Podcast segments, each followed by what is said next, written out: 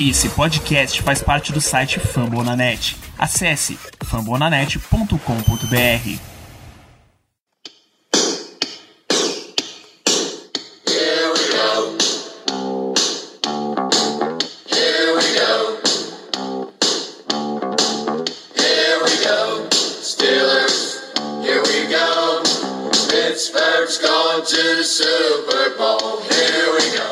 bem, pessoal, estamos começando mais uma edição do Black Yellow Brasil Podcast, o episódio 210 desse seu programa sobre o Pittsburgh Steelers para todo o Brasil, direto de fambonanet.com.br, do Spotify, Deezer, iTunes ou do Amazon Music, até do seu bolo de aniversário. Sou Danilo Batista, seu host mais uma semana e estou passando aqui só para informar que o episódio que vocês vão ouvir na sequência foi extraído da live comemorativa de 5 anos que a gente fez no YouTube, tá? Então, sim, 5 anos de Black Yellow Brasil Podcast.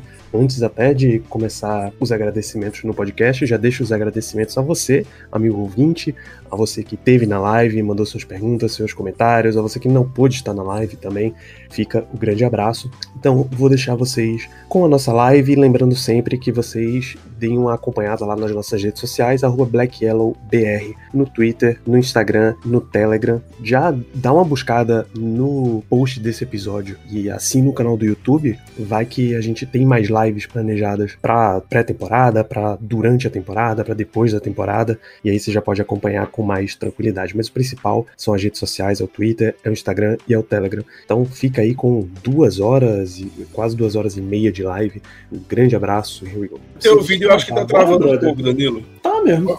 Só acabei de botar ao vivo aqui. Simbora. Agora, agora é do show, mas o áudio tá, tá ok? Tá, o áudio tá. Acabei de botar ao vivo aqui. É isso que importa. Agora o áudio tá, o áudio tá. Ah, É só deixar, obviamente, isso aqui no mudo, né? Vou ficar acompanhando. É isso, gente. A gente vai ficar trocando uma ideia aqui com vocês, comemorando cinco anos de podcast. Desde, desde o glorioso dia em que a gente fez um programa sobre o draft 2016 dos Steelers, desde o dia em que a gente inventou mesmo de acompanhar esse, glorioso time. Então a gente vai ficar trocando ideia com vocês. Vocês já estão vendo, mas é sempre gostoso apresentar eles. Então, muito boa noite, Germano Coutinho. Seja bem-vindo ao Black Yellow Brasil Live e parabéns por cinco anos de programa. Boa noite, Danilo. Boa noite, Ricardo. Bom dia, boa tarde, boa noite a todos os ouvintes barra, vamos dizer assim, telespectadores, né? Que estão nos assistindo. Telespectador, meu velho. Pode chamar, não precisa fazer melindre. faça não, pô. Telespectador no vídeo é telespectador. É, então tá certo.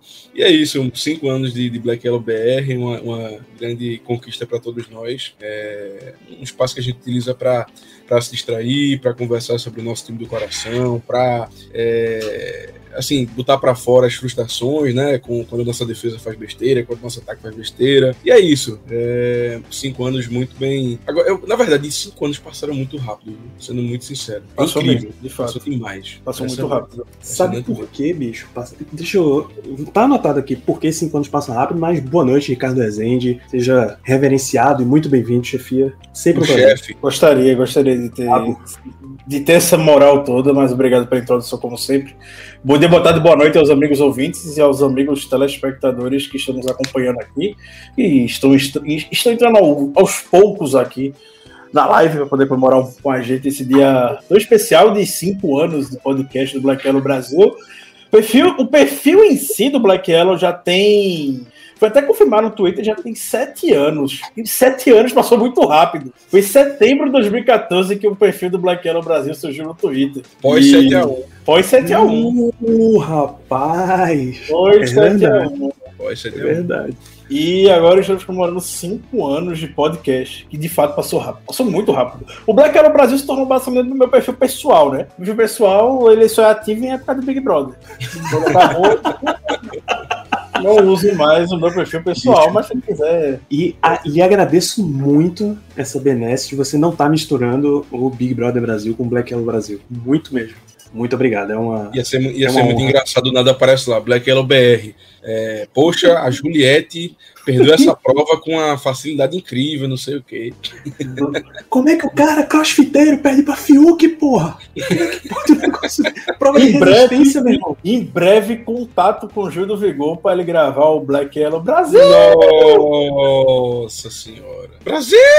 Aquele Brasil! Até porque Eu- nós eu não saberia nem o que dizer. no podcast, né? O tô indignado, tô indignado. Isso aí é. esse- inclusive, esse áudio está guardado para futuras edições, porque a gente sempre vai utilizar. Isso é fato. Isso é fato. Tá aí por que que passa 5 anos, 7 anos, passa rápido? Porque a gente tá todo dia, bicho. Todo dia, toda semana, chova ou faça só, a gente tá cobrindo. Você não sabe, você não sabe mais, pô. Eu sei que hoje é quinta-feira, porque tava marcado, tá marcado no meu quadro aqui, no meu calendário, que quinta-feira é o dia da live. Se não, era um dia igual a todos os outros, tá ligado? Quando você começa a perder a referência, a não, não saber mais diferenciar um do outro, fica tudo igual, aí passa rápido mesmo. Impressionante, impressionante. Até em dia que a grande notícia relacionada ao time é jogador endoidando no Twitter, Não tem coisa melhor do que torcer pelo Steelers, não. Eu acho que é só no Steelers. Eu sempre tenho aquela teoria, né? Que esse tipo de coisa só. A, a gente acompanha, a gente sabe porque a gente vive de Steelers. Mas é incrível como qualquer coisa do Steelers vira realmente uma notícia grande. Jogador endoidando no Twitter. Quando o Big Ben levou o filho dele pro barbeiro. Big Ben pro barbeiro ano passado, foi notícia também. notícia, bicho, tinha gente no QG chorando, pô. Chorando, meu irmão, velho. Ben, pô, lançou um passe pra cortar o cabelo e a barba. Um corte de cabelo, pô. Eu, se cortar o cabelo, é nada, é um dia como outro. Mas Big Ben, bicho, cabelinho e barba, rende, pô, rende. E é isso, pô. Quando a gente tá acostumado a, um, cobrir tudo, e dois, qualquer coisinha que acontece explode e a gente tem que aparecer lá pra cobrir, que enorme, pô. A diferença é que, é que a gente ainda tá, até hoje pelo menos, meio limitado aonde a gente cobre, né? A gente cobre no Twitter, a gente fala no podcast, a gente não vai fazer um plantão, a gente não, não tá dia a dia assistindo os TikTok do jogador pra saber o que, é que cada um tá fazendo. Eu a mão. favor. Existe, existe o plantão da madrugada do Steelers no Black Yellow Brasil. O famigerado plantão da madrugada. E foi o plantão da. Já que a gente tá no programa nostálgico, pode Por falar. favor. Inspirado no que, Ricardo? Você sabe muito bem. Inspirado no quê? O plantão da madrugada foi. eh, Do Santa Cruz, sabem a mesma coisa. Hã? Do Santa Cruz. Teve, teve o Santa Cruz, né? Teve o Santa Cruz. O, o Corujão lá. O Corujão, Corujão Coral. Coral, isso. Corujão. O plantão da madrugada surgiu duas notícias mais aleatórias que a gente já viu no Steelers. Quem não lembra de Jason Warriors, outside linebacker do Steelers, fez uma, uma ele não jogou bem nas primeiras temporadas, e aí na última, penúltima, enfim, ele saiu bem. Entrou no último ano de contrato dele, a gente tem que garantir o Warriors por alguns anos. Ele vai ser o nosso cara, vai ser o nosso próximo grande outside linebacker. Beleza. Muita confusão, muita conversa, muita coisa que rendeu no Steelers, pro- propostas que o Warriors tinha, propostas do Eagles e tudo mais. O Steelers, Kevin Colbert querendo, que querendo o Warriors. E aí, do nada, de madrugada, o Warriors chega, anuncia minha aposentadoria. Com todo respeito à fé do, do jogador, é claro.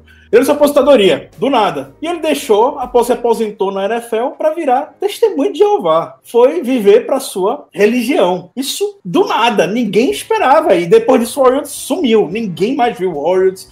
Não tem rede social, não tem mais nada. O Warriors se aposentou com, sei lá, tinha 27, 26 anos. Por aí, por aí. Isso foi da madrugada, assim, que ele postou aleatoriamente. E disso surgiu o nosso plantão da madrugada. Que em alguns momentos pegou outros flagras também do Steelers. Não, do- a troca do Antônio Brown foi no plantão Uhum. da madrugada. Caio, Uhum. Caio me ligou, inclusive. Eu estava A dormindo gente- e Caio me ligou para poder atualizar. Ricardo, você, o amigo ouvinte, obviamente não. Eu vou. Eu sempre chamo amigo ouvinte, né? A força da você, telespectador, seguidor e amigo. É, obviamente não pôde acompanhar, porque isso foi no nosso QG, mas Ricardo disse: porra, trabalhei o dia inteiro, vou dormir. Se acontecer, assim que rolar, pode me ligar que pra vocês tá liberado. Dito e feito, bicho. De- era três da manhã, quatro da manhã, saiu a. A troca de Antônio Brown pro Bills e Caio prontamente puxou o celular, Ricardo. Pode acordar, meu velho. Aconteceu. E foi aquela cobertura, cobertura, cobertura que deu em nada. né? Temos muitas, muitas pessoas aqui no nosso, nosso chat do YouTube conversando conosco. Um abraço mais do que especial para o Dave. Dave do Steelers de Post está aqui no nosso chat. Uou. Dave, you are the guy. Brazil loves you. Please come Salutes to from Brazil, Brazil. someday, please. Caro, caro, caro. Show him your, your jersey, Ricardo. Ah, ah, Dave, I have a jersey uh, 39 of Mika Fitzpatrick, but, but actually I asked to put caro. My Steelers just of Mika Fitzpatrick. É caro. Sensacional, sensacional, sensacional. Cara, o, o dia. Tá aí mais uma, uma história de, de Black Yellow. O dia que a gente foi combinar de fazer essas jerseys, e aqui eu tô vestindo, aqui Germano tá vestindo, e essa que o Ricardo mostrou. todo mundo mandou fazer, mais ou menos escolhendo o seu número e o nome. Tipo, a minha é 42 com o meu nome. Qual é o teu número, Germano? 90, não dá pra ver, mas é 95. pô. Assim, tu pode mostrar o ombro. Exatamente. Agora que eu, que eu não tenho. Vou mostrar o ombro.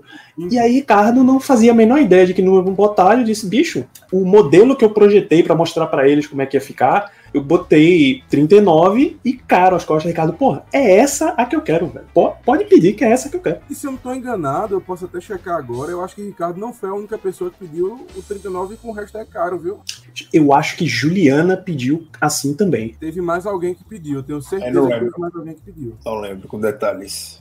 Hum, O nosso chat merece vários biscoitos aqui, Danilo. Chat maravilhoso. Vamos, vamos dar uma passada. A gente mandou um abraço pra David dos Steelers de Boa. Eu vou ter que. Eu vou acompanhar pelo, pelo celular, tá, amigo ouvinte? É, Robson Costa pergunta pra você, Ricardo, se você já tá fazendo dancinhas no TikTok. Não virei TikToker como jogadores do Steelers. Eu ainda quero que Devin Bush goste de mim. Devin Bush disse que não gosta de TikTokers, né? Então, eu ainda tenho esperança que a gente seja amigo. Quem sabe, né? É, Gabriel Barbie manda aí parabéns pelos cinco anos. Um trabalho muito bem feito durante todo o percurso. Obrigado, Gabriel. A gente já mexeu um bocado nesse trabalho e continuaremos mexendo, tudo para adaptar para nossa facilidade, para facilidade e coisas de vocês. Rafael Tavares manda um abraço para você, Ricardo Grande Rick, nosso J. Brickashaw Dantas, o nome aqui é trabalho, e Ricardo Campos pergunta: nesses cinco anos, qual é o momento mais marcante coberto pelo maior perfil brasileiro de um time de futebol americano, que obviamente é o Black Yellow Brasil? Essa é Eu pra amo, você, eu, eu amo o clubismo do- dos, nossos, dos nossos amigos aqui. Não é como se a gente não incentivasse, né? Ai, mas qual o, momento mais marcante coberto pelo maior Porra, eu tenho uma, inclusive. Colin Rouba é um excelente momento da história Porra. desse perfil. do Colin Robo foi espetacular. Eu tava pensando, mas eu queria algo assim, realmente. Jornalístico? É, algo. Mas Eu o, também uma sugestão. o Colin Rouba foi espetacular. Vamos lá, vamos contar a história do Colin Rouba, mas aí. com- Diga a sua, Germano. Rapaz, aquele jogo, acho que foi contra o Ravens que a gente gravou virado. Acabou o jogo, a gente teve que gravar. Jogo de Natal, jogo de Natal, que foi o ex-camisa 84. A famosa extensão imaculada. Exatamente. Sim. Aquele ali eu acho que foi o, assim, pelo menos pra mim, em relação a, pod, a eu tô falando a programa, podcast mesmo. Acho que aquele foi o principal porque Foi foda mesmo. a gente tava numa adrenalina, numa adrenalina tão grande que a gente não quis esperar. Vamos gravar sem pauta, sem absolutamente nada, sem estética. Vamos mostrar a emoção que a gente tá sentindo aqui, porque realmente aquele, aquele jogo foi inesquecível. Pra mim é isso. Ah, a do Colin Rouba, acho que a gente nunca nem chegou a falar em podcast sobre isso. Mas, Quem não lembra, o Colin Rouba foi um long snapper selecionado pelo Steelers há alguns anos atrás. Não lembro o ano agora, foi 2017, não lembro, 2018, não, não lembro exatamente qual foi o ano. Por aí. Por aí, o Colin Rouba tava disputando a vaga, a, a vaga lá no pro roster final. E no dia, no dia que, que, que, que houve o anúncio dos cortes, um pouco mais cedo, sei lá, pode ser umas 3 horas, 4 horas, horário daqui, na hora do almoço, uma moça que não seguia, uma moça americana, entrou em contato com o perfil, perguntando se a gente sabia alguma coisa sobre Colin Rouba. Quem eu sou para saber alguma notícia dos bastidores do Steelers? Não sei de nada, mas já que você tá aqui, convido você para acompanhar nosso perfil. Ah, vai postar mais tarde e tudo mais. Eu tô torcendo, o Colin Rouba foi escolha de draft. Tem que fazer valer o Colin Rouba como parte do roster final. A moça, não, tudo bem, tranquilo, beleza. Deixou pra lá, claro, não seguiu nem nada. E eu segui a vida normalmente, normalmente. O Colin Rouba não foi selecionado, não, foi, não ficou no roster final. O Colin Rouba foi cortado. E aí a moça, eu fui falar pra moça, a moça ficou xingando. Ah, que decisão horrível, estilo sei lá o que, sei lá o que. Como é que não segura o Colin Rouba? Droga. A moça é muito fã do Colin Rouba, né? Sei lá. Aí tudo bem. E aí passou-se. Passaram-se alguns anos, na verdade, disso. Não houve mais contato com essa tal moça. Aí um dia, passando pelas DMs que tem aqui, eu fui ver aleatoriamente essa mensagem que apareceu. É o perfil da moça. E eles encontram o perfil da moça, ela tá casada com o Colin Rouba hoje. Ela é noiva do Colin Rouba hoje. Peraí, peraí. Ela já, ela já tinha um relacionamento, né? Provavelmente tinha um relacionamento na época. Provavelmente. Eu imagino, Imagina. Já pensasse. eu imagino que sim. Sei que hoje eles são casados. Essa moça com Colin Rouba. E Colin Rouba nos segue no Twitter. Até hoje, sinal. Colin Rouba nos segue. Peraí, eu tô. Inclusive, todo sucesso do mundo. Opa! Eu tenho uma breaking news. Eu entrei no perfil do Colin Rouba ele deu um follow na gente. Poxa. Não segue mais. Retiro o que eu falei do sucesso, eu retiro É. que seja cortado amanhã. Ele tá, no, ele tá no Rams ainda? Ele tava no Reigns. Ele tava. Ele tava no Reigns. Passou no Jaguars, depois pro Reigns. Então, bicho, eu tô. Já que a gente tá falando de cobertura, eu abri aqui o Twitter pra ver os tweets mais curtidos e tal do Black Yellow Brasil. Tem, Ricardo, o maravilhoso dia em que você encontrou Levion Bell perdido pelas ruas de Nova York. Aquele Isso foi uma história. Aquele foi uma história aleatória. Eu vou até. Hum, eu acho que eu não consigo compartilhar isso aqui. Aliás, eu Inclusive- consigo. Eu vou dar um like no, no tweet aqui. Você consegue colocar na tela se você quiser, Ricardo. Eu boto. Acho que ele Inclusive, vai meu, pintar a notificação aí. meu amigo Ricardo Campos, que está aqui no chat, torcedor do Jets. O grande amigo Ricardo Campos. Grande abraço. Grande abraço. Trouxe pra ele um, um negocinho autografado do Le'Veon Bell do Jets. Espero que ele tenha guardado, né? Um negócio desse. o David tá aqui conosco, ele tá perguntando se a gente tá brincando com o Colin Rouba, com a escolha do Colin Rouba. Uh, por favor, David. Uh, no, Dave, we're actually mentioning that when Hoba was selected, his girlfriend slash fiancée slash wife, we are not sure he, uh, their status. So at that point, she DM'd us asking, "Hey, do you have any news about Colin Hoba? Because we, I don't, and you know, we're from Brazil. How can we have inside information from the Pittsburgh Steelers? We didn't have. So that's our point with Colin Hoba, and he was following us on Twitter until a few days ago. Yeah."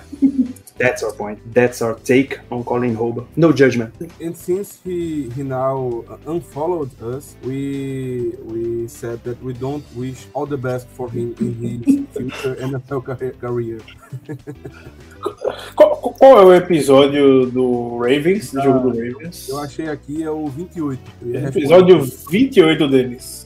Peraí, bicho, peraí. Isso é o 28? Já faz tanto 28. tempo assim? 28. Meu Ah. amigo. 28. Obrigado, Thales. Foi, 2000 foi 2017 que o Colin Rouba foi draftado. Muito obrigado. Você achou o, twi o tweet com o vídeo do Le'Veon Bell aí, Ricardo? Não, mas eu vou entrar no Twitter normal, porque no Twitter deck que eu tiro as curtidas. Eu oculto, mas eu entro no Twitter normal pra puxar. Gente, gente muito famosa é assim, né, bicho? Não, Infelizmente, felizmente nosso conteúdo as pessoas gostam, eu agradeço. Atinge, atinge bastante conteúdo. Você, Ah, agora ficou mais fácil que você botou um esse aqui. Aí agora. Agora vai. Eu, tô, eu vou fazer uma, uma sequência dessa, desse tipo de comentário. Tem o inigualável vídeo do Heinz Field. Quando é que. Onde eu compartilho a tela aqui? Compartilhar. No Compartilhar menu que tem tela. embaixo. Sim, já vi aqui. Eu não sei se as pessoas vão ouvir. Se bem que Bell não tem problema, mas o próximo vídeo, se as pessoas não estiverem ouvindo, não adianta muita coisa. Não. Eu compartilhei a tela. Mas aquele que já viu alguma vez na vida vai. vai... Puta, dá pra ouvir, bicho. Dá pra ouvir? Tá? Eu tô ouvindo? Cadê? Vou, vou pôr aqui. O dia, o, o dia aleatório. Isso- Esse foi muito aleatório, esse conto com o Le'Veon Bell. Foi o muito aleatório. Olha o sorriso dele. Eu estava, com a, eu estava com a camisa do Steelers. Eu estava com a camisa do Steelers. Agora eu estou dando play no vídeo e o vídeo não. Quem Claro. ao vivo. Porque o ao vivo é exatamente isso. Mas ele está sorrindo. Atenção, foco nesse sorriso. Você vê no olho dele a saudade que ele tava de ver alguém com essa camisa. O último tweet, enquanto carrega a Bell aí, o último tweet da busca que tem aqui é Bud Dupree usando uma camisa do São Paulo. Não, essa Esse aí, dia também foi aleatório. essa aí entra pro ranking dos aleatórios, é sério. Essa Isso aí- foi aleatório. É nível. Melina A que gostou, foto. inclusive, né? Hã? Melina que gostou, inclusive. Verdade, um grande abraço pra Melina também. Um abraço. n- Nível. Marcos Gilbert com Ronaldinho Gaúcho na balada. Mas aí o bruxo é o bruxo, né? O bruxo é o bruxo. Bruxa. Agora vai, agora vai.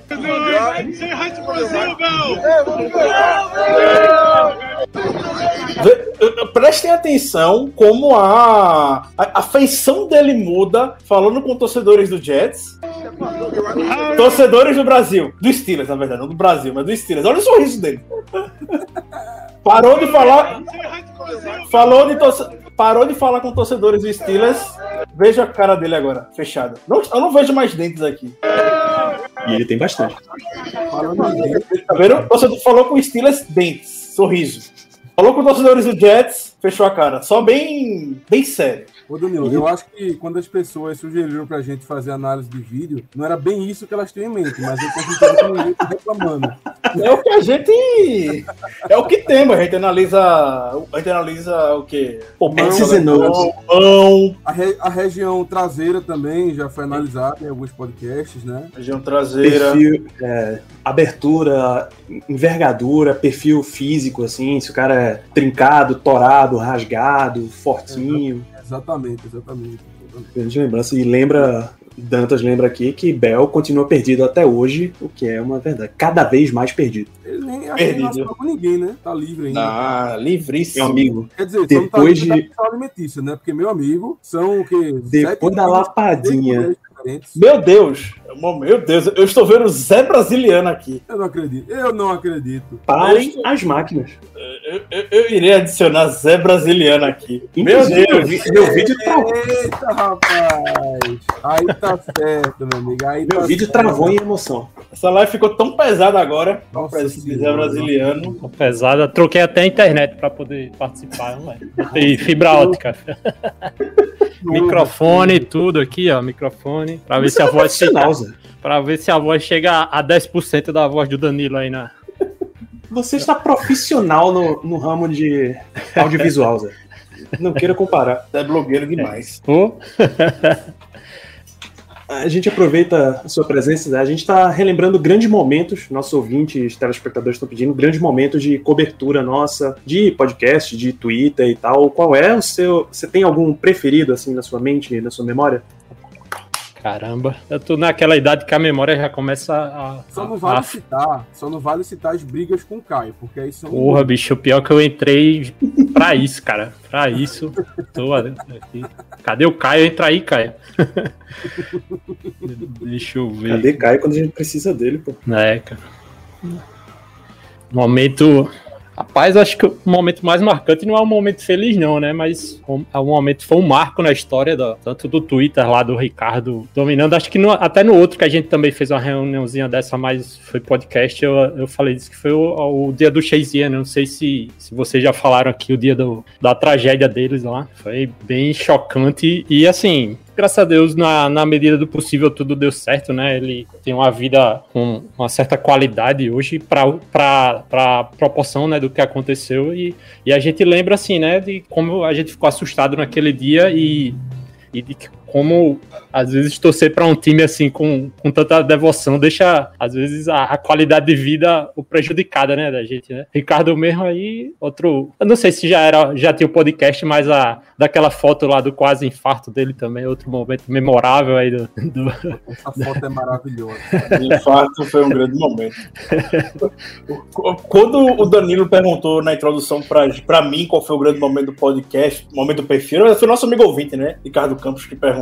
Exato. É, eu pensei muito no do Chazier, falar, pensei muito no do Chazier, porque foi realmente bem foda. Foi complicado. Mas, assim, todo mundo no escuro, sem saber de nada, sem saber o que estava acontecendo, só boato rolando e a gente temendo pelo pior. Pelo pior do Chazier ficar realmente não conseguir mais andar e, e tudo mais. A medicina esportiva, saúde e tudo mais tá esplendorosa hoje. Dentro do possível, o Chazier consegue hoje viver, viver bem. Se aposentou no ano passado. Foi um momento tenso, tenso. A gente pensa que não vai ver. Está mais perto do que a gente imagina dentro do jogo. Exato. Exato. Foi uma noite de, de que, como a gente falava, parecia que era um parente nosso, né? Que tava no- hospitalizado, né? Foi bem.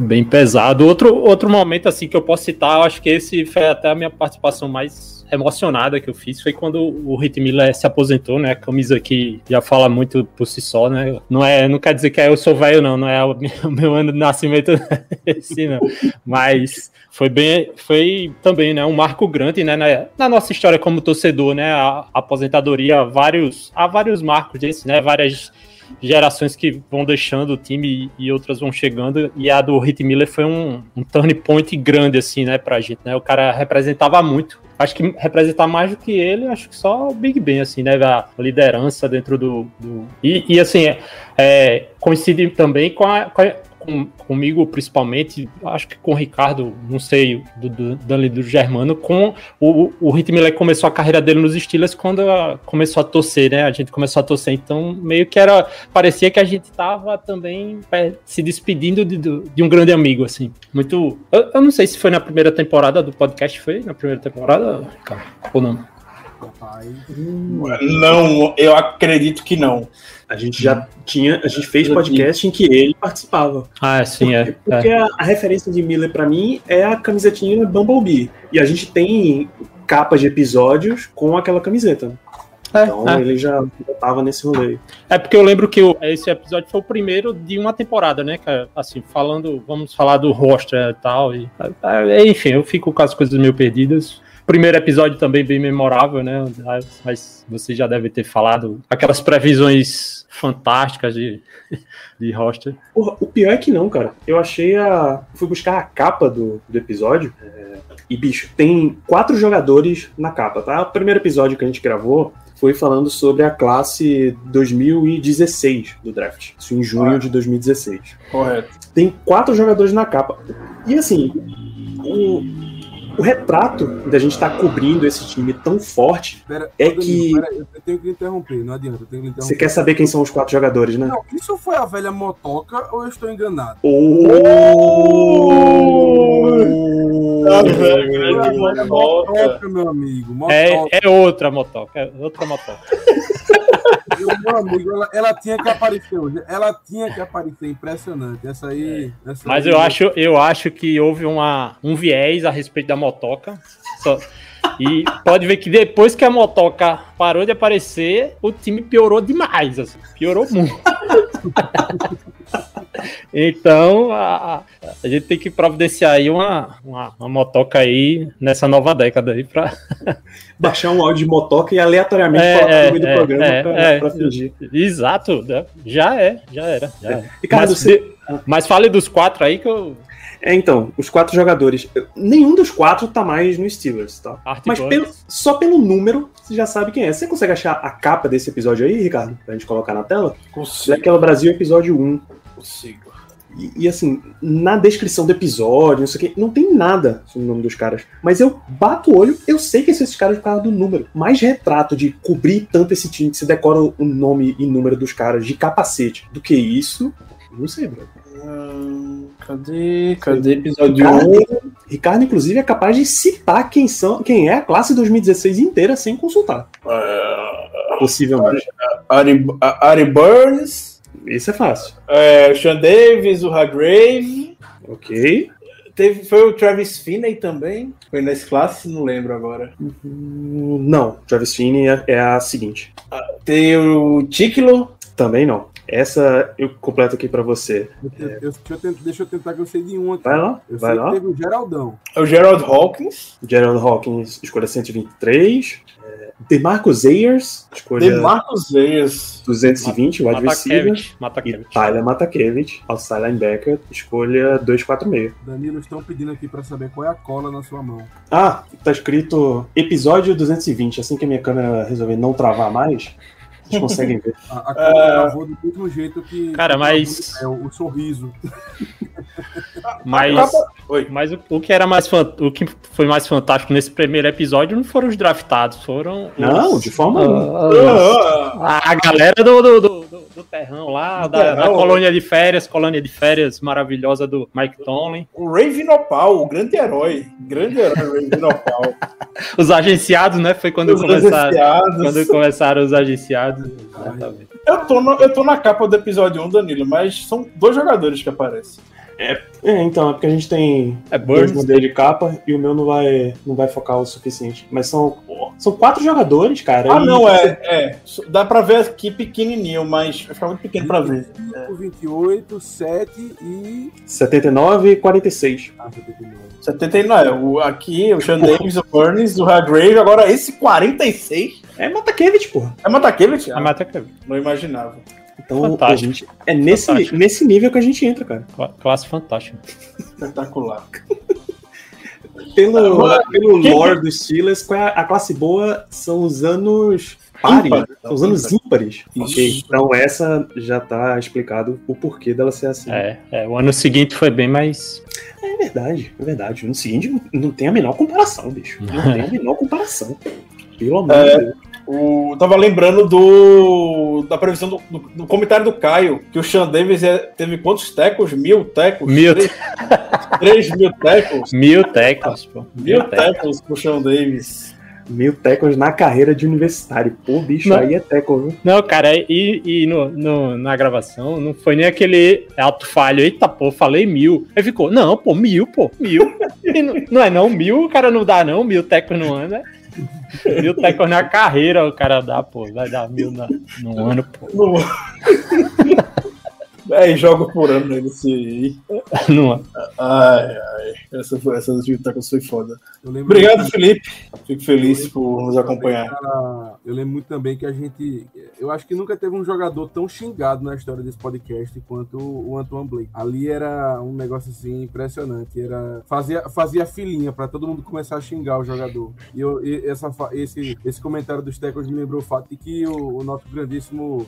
é, nosso grandíssimo Manta, ele. Todo, todo jogo dos Steelers ele dizia que o Antoine Blake. Destaque, era o destaque. da defesa, É. Porque tem muitos tackles. A mara- Era uma maravilha. Era, um conhecimento ímpar. Conhecimento ímpar do nosso, do nosso amigo Mancha. Amigo de quem, Germano? Ser- ser- eu não, eu não posso considerar o cara meu amigo, pô. Nunca nem apertei a mão do cara. Nunca falei com ele. É, então, é, realmente são. O, o, o Dave aqui assim, no chat arriscou um pouquinho de português. Eita, então, Parabéns pelos cinco anos. Vejo vocês. Thank you so much, Dave. thanks, Dave. See you around. See you around in a, maybe in a new episode around here. Thank you. We are, we are inviting you since uh, we are inviting you uh, from today, let's say. Voltando pro. A minha imagem tá ok aí pra você? Tá travado. Deu uma travadinha boa, esse belo sorriso. Igual ao pé, um É. sorriso. N- Não é, o- não é o, o, o mais comum do, da, da minha pessoa, esse sorriso, mas. É um momento, né? É um grande momento. E não sai o sorriso, eu acho que é a sua felicidade de voltar. Deixa eu. Eu vou tentar um. Somos dois travadíssimos. Danilo também está sorriso também, belíssimo. Sorriso Eu vou- também. Eu vou até tirar um print dessa tela, porque ficou Deus. Olha, Sorriso. Até eu quero. peraí. Vai, Até eu quero um print desse. vai até, vai, vale até a capa do podcast, viu? Essa aí. Nossa senhora, essa aí foi maravilhosa. Então, pô, continue mandando perguntas, pessoal. A gente tá Exatamente. travado só em imagem, mas a gente con- continua lendo o chat de vocês aqui.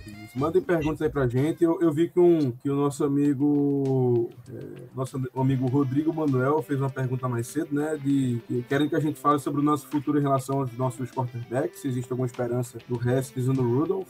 Assim, quanto ao Rudolph, a gente tá num programa descontraído, aquela coisa, tentativa de felicidade e tal. Mas eu, eu, vou- eu, vou, eu vou fazer uma. Não vou fazer uma bold prediction, pelo meu caso. Mas eu vou ser sincero, eu, eu me desisti do Rudolph ainda não. Eu não desisti, não. Não digo que ele é o futuro da franquia, mas eu não desisti dele. Eu acho que ele já mostrou coisas muito boas. A gente lembra das coisas. Inevitavelmente a gente vai lembrar das partes ruins, mas eu ainda consigo lembrar de algumas coisas boas. Quando tiveram jogos que, por exemplo, a gente chegou a comentar no QG: olha, esse- o, o Rudolph tá jogando parecendo o Big Ben quando, quando mais jovem, o estilo de jogo tal. Então, assim, eu ainda tenho esperança. Acho que ele é o futuro? Não, não acho. A- acho que no momento não tem como dizer isso, mas também não digo que é pra jogar o cara fora. Eu realmente ainda tenho esperança em relação a ele. E quanto ao Haskins, aí, meu amigo, aí é zero expectativa. Tenho expectativa por nenhum dos dois. Mason Rudolph, ele. o problema é que. Meu problema com o Mason Rudolph é que eu, eu tive muita expectativa com ele. Eu gostava muito do Mason Rudolph como prospecto. Gostava muito, muito mesmo. Fiquei feliz. Até na época eu brinquei, falando: ah, o Mason Rudolph na terceira rodada tem o valor de primeira. E o Terrell Edmonds na primeira rodada tem o valor de terceira. Faz uma troca aí, tá tudo certo na classe. Conversinha é sempre essa, bicho. É, mas Sempre. aí. É, mas.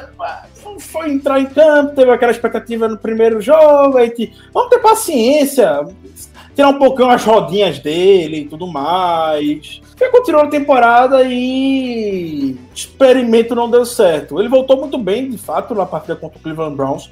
Na temporada passada, no final, quando entrou a turma do Terrão. Jogou bem, já tem contrato pro ano que vem, mas eu não acredito que ele venha a ser o nome do futuro da franquia. Pode ser um bom um backup daqueles de qualidade por muitos anos. Fica aí, renova, ganha um contrato de novo ano que vem. Assim É o, pró- indo. é o próximo Charlie Whitehurst. Lembra do Ah, é. Charlie Whitehurst? The Clipboard Jesus. E Jesus das pronto, pranchetas. pronto. É, pode ser que o Major Rudolph seja, seja isso, tá tranquilo. Ele como backup pra mim, eu tenho zero problema. Eu acho o Major Rudolph bem, bem competente pra backup, mas você botar ele na posição de ser o próximo cara da sua franquia, questiona quem Esqueça, esquece. Esquece. O lance, o lance de Rudolph é que ele vai, deve continuar super barato, o contrato super acessível. Aí você mantém, pô. Aí você não tem porque ir atrás de outro cara. Bicho, vamos e convenhamos. Quantos anos Brian Hoyer é o, é o Rudolph lá do Patriots? Sim. E não tem problema algum, cara. O único problema é se ele pisar no campo. Aí, bicho, aí você sabe que já acabou, esquece, parte pra. Nunca diga, né? Cancela. É, Trouxe tem uma salvação aí. Só foi Mas- falar no Blake que a conexão caiu. Enfim, Mas. Continua aí. Não, a gente tava falando de Mason Rudolph. Se existe alguma expectativa. Mason Rudolph e Dwayne Haskins. Tu acha que sai alguma coisa desse mato aí, Zé? A não ser colônia de férias do tio Tom? É, eu acho que era mais ou menos o que você tava falando, né? É aquela coisa, pra ficar no- esquentando o banco ali e não entrar nunca, é material de qualidade. Agora, se depender pra, de lançar bolas, muito complicado. Muito complicado, mas, cara, é aquela fase que a gente, a gente não, né? O, o Steelers, de uma forma geral, parece que, é, ao contrário de, das outras 31 franquias da NFL, não, algumas não, né? Você pega o Packers assim, não conseguiu, talvez passe agora, né? Por isso, mas a gente sempre foi privilegiado de, de nunca precisar, né? De, de QB assim, caramba, e agora? Como é que a gente vai se virar? E tem que descobrir essa faceta da franquia, né? Como é desenvolver o novo QB? né? Será que sabe? 17 anos, né, bicho? É, metade. eu sou. Já, Da minha já vida. Sou, já sou antigo, né? E é quase metade da minha vida, né? Vendo o Big Ben jogar. É, é isso mesmo. Big Ben tá 17 anos no Steelers. É, É, mais, é mais da metade. Eu tenho. tô com 27 hoje. é então. Parceiro, eu faço 35 amanhã. Amanhã é seu aniversário, Ah, Danilo. Parabéns, Danilo. Feliz aniversário, viu? Parabéns. Parabéns. Feliz aniversário, Danilo. Mais cabeludada do Brasil. Pois é. E aí, mais da metade, quer dizer, muito perto da metade da minha vida, Big Ben é o quarterback do Steelers, pô. Sim. É e agora, né? É, eu, Se eu, se é eu não agora. sei como é, imagina. Vou olhar de novo. Imagina É. Kevin Colbert, Mike Tomlin e a, a turma de lá, pô. Não precisa É, saber como é desenvolver. É. Se Canada souber, é um, um bônus incrível. Então- É, é- é justamente isso, né? É, é querer cobrar uma, cobrar uma coisa que eles nunca experimentaram também. Isso, né? Como, será que os caras sabem fazer scout de QB? velho? É uma ótima pergunta. É. Quem é o treinador de ficaria- quarterbacks dos Steelers? Mike Sullivan. Mike Sullivan. Você sabe o, o currículo É o? Mike Sullivan? Ah, é o que ele fez Ele o é que da vida? quarterback hoje. Ele- Jogou aonde? Chupou laranja com quem? Dividiu Nossa. cuscuz com quem? É o cidadão Mike Sullivan. Zé tá ligado no, no poder do cuscuz, pô. Ah, velho, aqui é. Inegável. Eu estou ouvindo questões aqui no privado porque não estamos lendo o chat, Danilo. Calma, gente. A Calma, gente tá chat. uma pergunta. Ca- Calma, calma. Tá Foi o, uma foi, pergunta. o senhor, foi o senhor Rainer Araújo que falou a respeito disso. E o Rodrigo Manuel foi quem perguntou. Aliás, a gente falou bastante Rudolph, mas vocês têm alguma expectativa pra Dwayne Haskins? Que não seja brigar pela vaga de quarterback 3 ou brigar pra uma vaga de practice squad? Zero. Nenhuma. Vocês têm alguma expectativa de se Ele precisar chega, tirar. a expectativa é ele chegar na temporada, né? Porque Se precisar cara... tirar a Ben do campo, vocês acham que existe alguma chance de não ser Mason Rudolph entrando? Zero. Zero, zero, zero. Vai ser Mason Rudolph. Pois é. Essa, Rodrigo Manuel, é a nossa expectativa sobre Dwayne Haskins. Cara, é, Da- Porque o, o Mason Rudolph é aquela coisa, né? Ele parece que vai dar certo, né? Mas nunca. E é o- também é a cara do, do, do- Steelers continuar insistindo no, no que parece que vai dar certo, né? Porque, cara, Isso. visual do cara é de QB que vai dar certo, pô. Já viu QB feio jogar, QB bonito jogar feio, pô? Não, pô. American, American Boy. American É, Boy. American Boy, é, exato. Lá do, lá do interior nada. do. Medroso. Cagão medroso. diretamente do Arkansas assim, pra- Agora, os assim, campos da NFL. Haskins entrar em campo, eu, eu não vou me. Eu, eu não vou É um desastre. É um ficar desastre, é. Aí, vai pro, aí nós vamos pro tank pra tentar conseguir Ah. um quarterback alto. Exato. Pelo menos por isso eu fico feliz. Eu vou mentir. E Danilo, de novo, travou no sorriso. O Danilo está maravilhoso. Eu tô, tô muito, muito impressionado. A câmera tá escolhendo, pô. Momento, aquele- muito É específico. aquele, é, é aquele filtro que pa- tira foto no sorriso, né? Que tem né, no celular. Vamos continuar. Dantas quer saber, Germano, quando é que sai o seu glossário, dicionário de característica física de jogador? Rapaz, é uma boa pergunta. Estou esperando aí patrocínios, né? Pra poder botar esse projeto em, em andamento. Mas é uma, é uma ótima ideia. Os parrudos, os, os, os truncados e, todo, e todos mais são realmente tipo físicos patenteados por mim no podcast. Um dia eu lanço, um dia eu lanço os tipos físicos da NFL. Um dia eu lanço. Ah, Felipe Morelles, uma belíssima mensagem. Já perdi as contas de quantas vezes eu vim do trabalho ouvindo o podcast do Black Yellow. Falar pra você que eu também, Felipe. Eu também, porque não só produzo, como ouço também o programa. Preciso saber qual é, o, qual é a qualidade do produto que a gente tá colocando no ar. E é muito legal quando as pessoas falam isso. Tem, tem ouvintes que dizem pra gente: olha, eu, eu adoro ouvir o programa de vocês, eu viajo muito a trabalho, pego muita estrada, e aí boto lá o, o podcast e fico escutando, às vezes dois em sequência, três em sequência, e isso é muito legal, porque mostra que eles gostam do nosso trabalho e que nós não, não somos, como é que eu posso dizer assim, é, não somos não somos repetitivos, vamos dizer assim, né? Enfim, nós produzimos um, um, um produto de qualidade pra eles, que não nunca eles nunca cansam disso, e é muito legal. É, o, o, o Black ele tem uma característica que faz. Assim, para mim, como consumidor de, de podcast, é, acho que a principal característica é a pessoa ouvir parecendo que tá na mesa de. que a pessoa tá na mesa conversando, ouvindo as pessoas na mesa assim ao redor, né? Quando, quando não se torna maçante, né? Massacrante ouvir, é bem legal, assim. É como se você estivesse discutindo com, com seus amigos, né? Assim, sobre o jogo. Até as, a, dinâmica, né, da, dos participantes, é, cada um com sua característica, muito legal. A, a diferença. Não, o lance é esse mesmo. A diferença é que a gente que tá dentro consegue respon- responder e ser ouvido. É, Exato. Eu vou até tô abrindo aqui até para buscar estatísticas do programa recente, é, para provar que vocês realmente, a gente sabe que vocês estão ouvindo de tudo a todo tempo. É impressionante. É, no histórico que a gente botou lá dos 5 anos, já são mais de 70 mil downloads. Nunca imaginava isso. Primeiro episódio eu ficava perguntando, será que alguém vai ouvir isso? Ou só a gente mesmo? é Amigos e família. eram os nossos, né? lá, os- o pessoal do grupo lá. Os replays que o cara dava, que eu vi umas três vezes mesmo. Quer ver, quer ver, ó?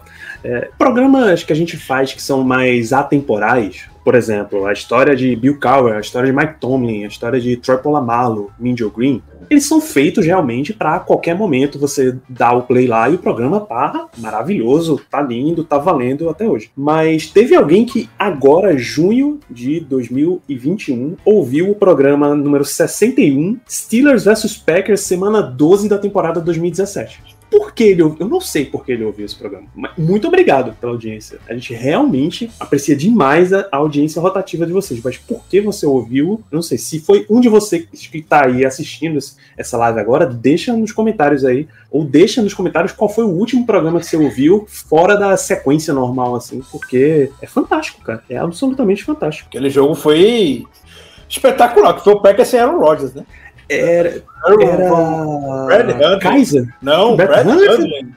Bradley. Rapaz, que momento pavoroso da história do Packers. A pessoa que eu vi- roubados. Não, não foi Não? esse. Esse a gente sofreu pra ganhar. O Boswell ganhou. Até falei na hora no Twitter. É impossível o Boswell acertar esse chute de 50 e poucas jardas pra vencer o jogo. Ele foi lá e acertou, é claro. Né? E também foi naquela recepção do ex-camisa 84, que foi assim, uma coisa espetacular a recepção do ex-camisa 84.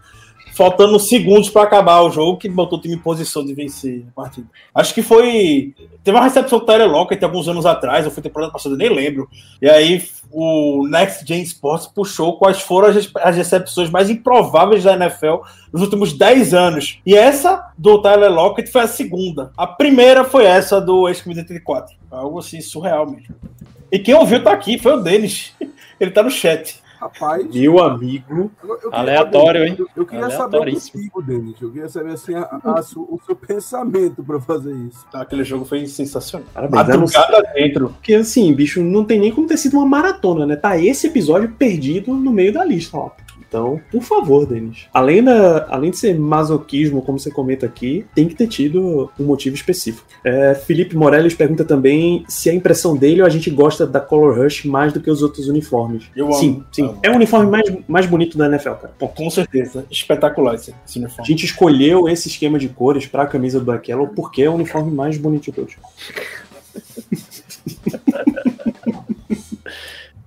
Absolutamente gosta. tá? Quem disser o contrário tá mentindo. A gente sabe também que o lance desse uniforme é que ele precisa ser escolhido muito bem qual é o jogo que vai ser usado. Não, é- não pode gastar a mística à toa e funciona. Funciona. Funciona. Vestiu, você dá um, um boost de uns 15% a mais assim pro Steelers, que funciona. Mais do que Rene... se somar a hora que toca Renegade, então, no estádio, aí um abraço. Foi, foi com essa com essa jersey que a gente teve o grande Sunday Night Football com vitória de Duck Hodges contra o Não. não, né?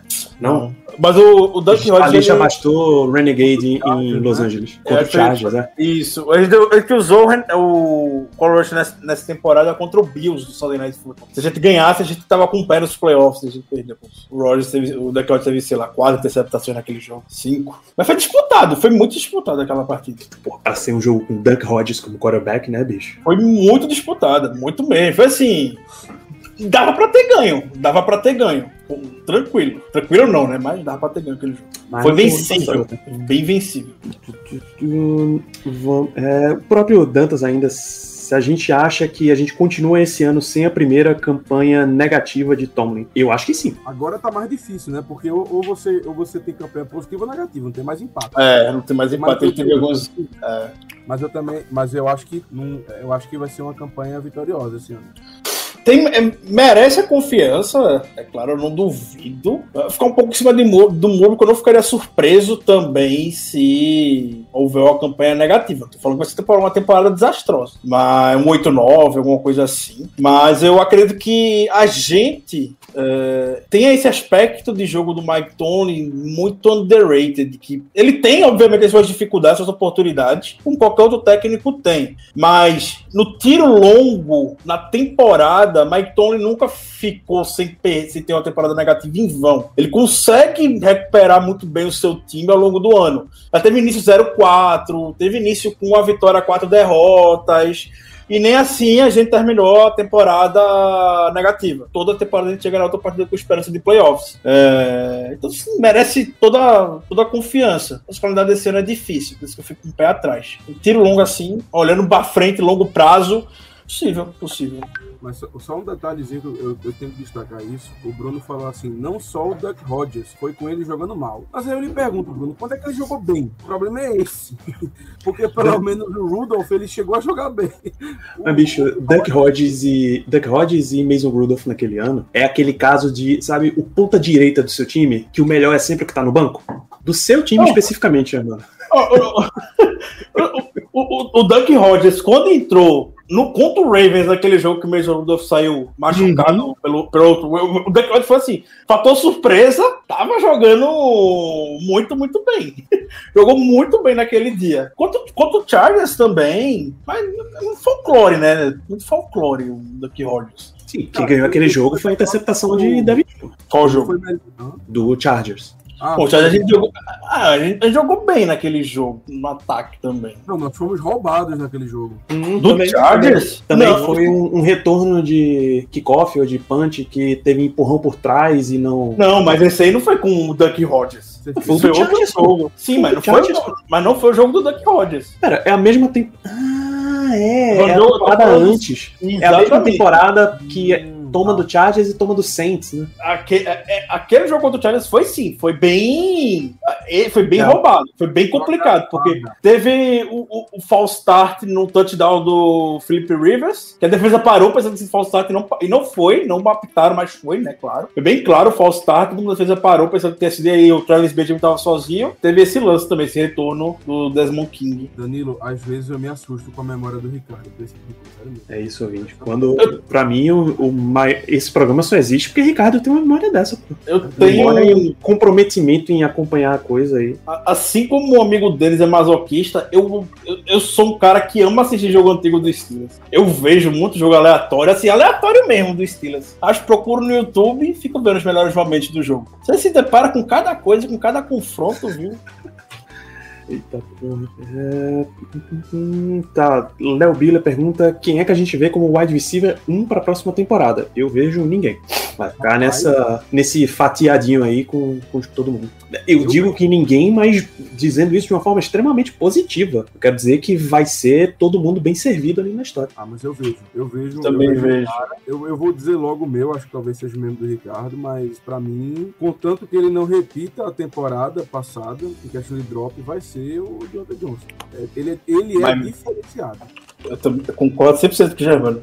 Desde que aponta mais receiver número 1, um, Deontay Johnson. Tem problema com drop e tudo mais, mas Deontay Johnson no espaço, percorrendo rotas, é um jogador ímpar na, na equipe. Eu, eu sou fã do Deontay Johnson. Sou fã. Tem correção essa questão de drop. A questão de drop é, é corrigível. Tem coisas na NFL que são ajustáveis, corrigíveis.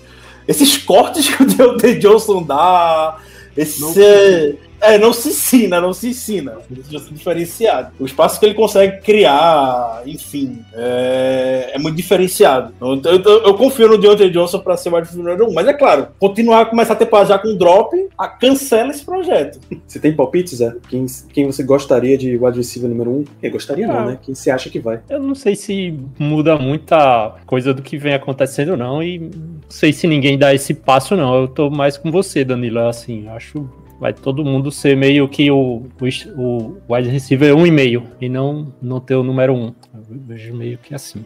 Apesar de potencial de, de virar, virar star, né? Como o Deontay Johnson tem, mas sei. velho. Eu tô meio numa fase meio que parece que as coisas não vão funcionar no lado do ataque, assim. Ah, Tomara que o, Harris funcione, mas é, tô meio triste aí com essa, com essa coisa do Big Ben e não vejo os wide receivers crescendo o jogo, não. Com essa coisa do, Big Ben. tá Essa insistência no Big Ben. não. Isso, outra pergunta que a gente tem é do. Ah, meu Deus, perdi a pergunta. É, Luiz Arthur, tem, existe algum mundo em que os Steelers não troque por linha ofensiva este ano? Eu acho que é, é este exato mundo em que estamos vivendo. Eu não acho que os Steelers vá fazer nenhum investimento significativo mais em, em questão de troca. Também não acho. Também. Acho que o time tá muito confortável com a linha ofensiva que tem hoje. A não ser que tenha alguma Mas- tragédia. Alguma Ou, tragédia. no máximo, lesão. se pintar um nome muito difícil de passar naquela fasezinha ali que depois dos cortes, antes dos anúncios. Exato. Sempre tem. Que sempre tem. Sempre sobram uns bons jogadores ali. Sei lá, alguém catou essa- esses dias Morgan Moses, de Washington, que Sempre tem os um cortes right tackle considerável. O Steelers achou Trey Turner, que embora seja tenha vindo de uma temporada de lesão, uma temporada jogando muito mal, já teve belas campanhas aí no, no currículo. Então, existe, nesse mercado sempre sobra jogadores de bom nível. Se a gente começar a citar aqui, vai muito longe.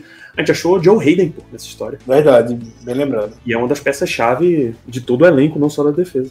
É, a gente deu uma rodada aqui de perguntas sobre os Steelers. Deixa eu puxar uma sobre o podcast. É o próprio, próprio- Mika, né? Também.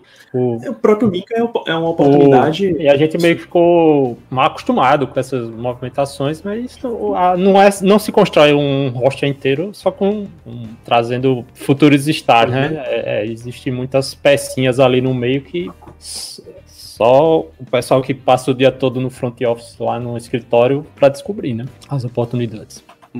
Alô, alô. É um gigantesco exemplo. Ótimo, de todos. O cara já tá vacinado contra o time por, por questão de quarentena, de Covid e tal, de isolamento. Ele tava em Pittsburgh ainda, viu que era melhor ficar na cidade, o time entrou em contato e trouxe de volta. E é uma peça central da defesa.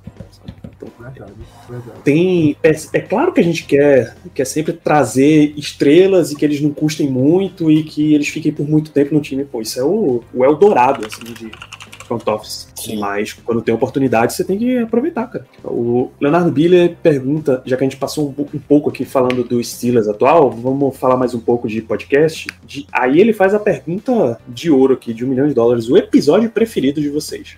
Rapaz, eu já disse o meu, né? 28. que é 28. lembrar quem chegou depois, 28 é o programa que a gente fala sobre o jogo de Natal entre Steelers e Ravens, que os Steelers ganham no finalzinho com a, a extensão de Antonio Brown. Ricardo, você tem um de cabeça aí?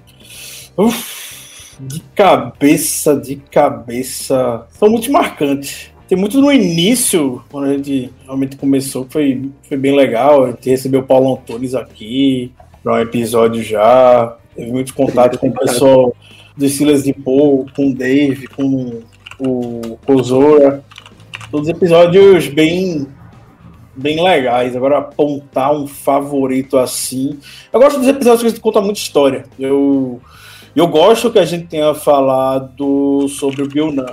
O episódio que o Danilo gravou. Até o momento, não só que o Bill Nunn já. A gente estava na expectativa dele estar no Hall da Fama e ele, de forma muito justa, entrou. Bill Nunn é, é um nome marcante na história da NFL que não é muito citado fora do Steelers. Deveria ser um pouco mais. Não é, pela toda a luta de inclusão que ele deu para a liga e tudo mais. Também pela época, talvez, que a gente tenha gravado é, esse, esse podcast. Tava, tava em alta, tava na, no meio do, do Black Lives Matter nos Estados Unidos e tudo mais. E, 13, 13 de junho de 2020. Exatamente. E episódio bem legal, episódio bem legal contar a história do, do, do Bill Nunn, meio que ser, dentro da medida do possível, é claro, vai ser um porta-voz do Bill Nunn aqui, não só para torcedores do Steelers, mas para quem é fã realmente de NFL. Eu gosto da história do Bill Nunn. Eu acho, eu acho, inclusive, que essa é uma das coisas, uma das melhores coisas que a gente faz enquanto podcast, que é colocar a torcida dentro da cultura do clube. Essa, essa pequena coisinha que se você só assiste o jogo, a- liga ali na ESPN, tá vendo o jogo e acabou, você desliga e vai embora, dificilmente você vai pegar esse tipo de cultura, dificilmente você vai entender, sei lá, por que que o que significa tocar Renegade durante um jogo, é, que, por que tem a sala do draft do Steelers chama The Bill Nunn Draft Room, por que que o, o Heinz Field fica na Art Rooney Avenue, é o tipo de coisa que você nunca vai saber, ou você vai pesquisar, ou você vai deixar passar completamente. E Bill Nunn é um dos casos que é até meio. não é tão ortodoxo, vai, pra você ir lá pesquisar. Eu acho que é uma das coisas mais fantásticas que a gente faz enquanto podcast e eu sempre cobro para que a gente continue fazendo mais. Esses episódios históricos realmente são muito bons.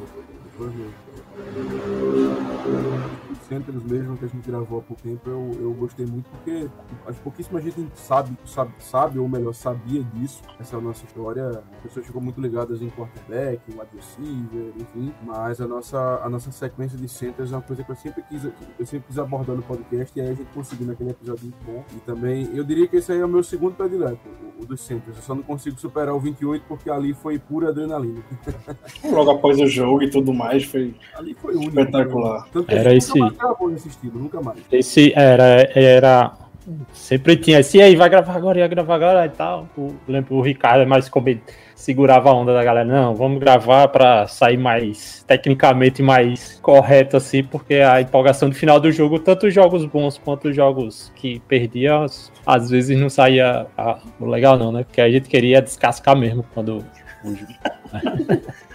Cornetas liberadas. É, era. Os meus, viu, Danilo? Eu já vou até me antecipando aqui. É, Deixa eu só citar que esse episódio do Bill Num é o número 151, pra quem quiser ir buscar depois. É, Pronto, o- os meus dois preferidos, assim, é, eu participava mais, né, do, do de, desses, não sei como vocês chamam hoje, né, esses, os, os regulars, né, que são os dos sobre os jogos, eu, faz muito tempo que eu não participo, e antes eu já tinha parado de participar e participava mais desse, de dos históricos. Isso, né, Zé Brasiliano? Tá na hora de mudar essa situação, viu? É. Tá na hora de mudar essa situação. É, pô. Tá Mas é porque vocês se profissionalizaram demais, entendeu? Aí, é, é, Agora você já alcançou, pô. Tem mais. É. Essa desculpa tem mais não. Já passou da hora, já passou da hora do senhor voltar, viu? É, bicho, vamos lá, vamos voltar. O, mas dos históricos mesmo, dos jogos, cara, eu acho que todos eram. eu gostava de participar de todos sobre jogos, né? principalmente com o Caio, eu adorava, era fantástico. O- mas, Caio. mas os, dois, os meus dois preferidos são dois que poderiam ser um, um episódio só, que é o, o episódio sobre o Dick LeBeau e a defesa dos anos 2000 e o episódio do Troy Polamalu, né, que é basicamente a mesma Perfeito. história. Ah, são os dois meus preferidos. O Polamalu poderia falar, fazer a mesma, usar as mesmas palavras que eu usei pro Hit Miller, né? O cara que a gente acompanhou desde que o cara entrou e quando ele saiu faz falta até hoje, né? A, a mística lá do, do Polamalu, né? Mudou a franquia, né? Mudou a franquia, né, cara? Então, esses dois aí de jogos, cara, tudo que tem. Tem como botar na busca aqui Brasiliano e Caio, o que sair. é, Pode ser. E, vo- e porque vocês não viram o que acontecia no QG, meu amigo. Isso tem que ter o dossiê do QG do Black Yellow um dia. Maria. Um dia- dia, um dia um episódio. É, Já disse fantástico Schweitzer. do- Se as pessoas soubessem o que aconteceu, Fica- ficariam ficaria enojado. Exatamente, cara. Exatamente. O Caio entregando, entregando o jogo ao- aos 10 segundos do, do, do primeiro quarto de todas as partidas. Não, o Caio, é, o Caio é sensacional. É de duas uma. Ou ele quita o grupo, ou alguém exclui ele porque ninguém aguenta. É um negócio sempre assim. O dia, que é, o dia que é de Caio, é de Caio por completo, cara. Eu acho que todo É. mundo já perdeu a paciência com o Caio em, algum- em alguma hora, né? É impossível não perder. É impossível. Ainda mais durante um jogo, é impossível. Recupera aquele áudio do Kaique aí, falando dele. lendário, lendário esse áudio, lendário. É, o episódio O- de o- Troy Polamalu não podia ser outro que não o número 43, tá? Vou deixar anotado aí. Aí o, o do Dick LeBeau 149, né? Perfeitamente. É, o que é curioso, porque você falou do 149, Ricardo falou do 151, o meu favorito é o 150. É, foi uma, foi uma safra boa, né? Safra boa. Uma né? sequência boa de história que a gente gravou. Excelente. O episódio 150 são entrevistas com torcedoras dos Steelers, porque eu acho que é outro papel que, que é muito bom a gente cumprir. Não é só trazer a cultura do torcedor para o podcast, a cultura para o torcedor, é levar o torcedor também, saber que é um setor es- essencial de qualquer torcida e que bicho, não tem voz. A gente já não por, não exatamente por muita culpa. A gente tem Melina hoje aqui no programa, a gente sempre conversa para ter, ter mais participação, mais presença, mais ouvintes é, de outros grupos que não estas mesmas caras que vocês estão vendo aqui, porque esse tipo de rotatividade acrescenta demais, vai dando visões muito diferentes. Por exemplo, só por exemplo, Caio tem, tem essa visão, é, dentro do nosso QG pelo menos, que ele é mu- muito mais assertivo, assim. Bicho, esse cara tá. Cara errou, meu irmão. Pode cortar, pode mandar embora, porque não tem mais a Esses menor dias ele tava. Ah, eu não sabia, não sabia que ele. O cara não precisa errar, não, cara. O cara já é ruim antes de Já. errar. Ah, ele Já tá errado antes de errar. Era um pedido, era 10 pedidos de corte a cada um tweet do Devin Bush esses dias. Devin Bush postava, tem que cortar, pô, tem que cortar, dá não, dá não. Tá fazendo passar vergonha. Não, tem, tem, tem uns caras que sofrem bullying pelo Caio mesmo, assim. É pesado. James Conner mesmo, o cara. James Conner não teve nem chance. Não recebeu nem chance.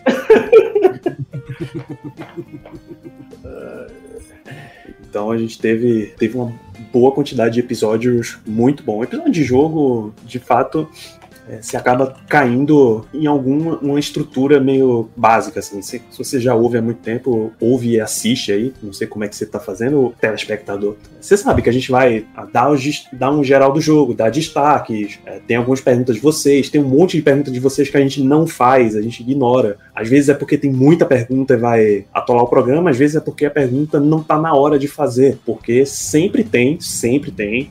A gente tá mencionando Caio, por exemplo, sempre tem o amigo ouvinte que manda na rodada 3 querendo saber sobre o draft. Não vai rolar. A gente ama draft, a gente ama draft, mas tempo ao tempo. É.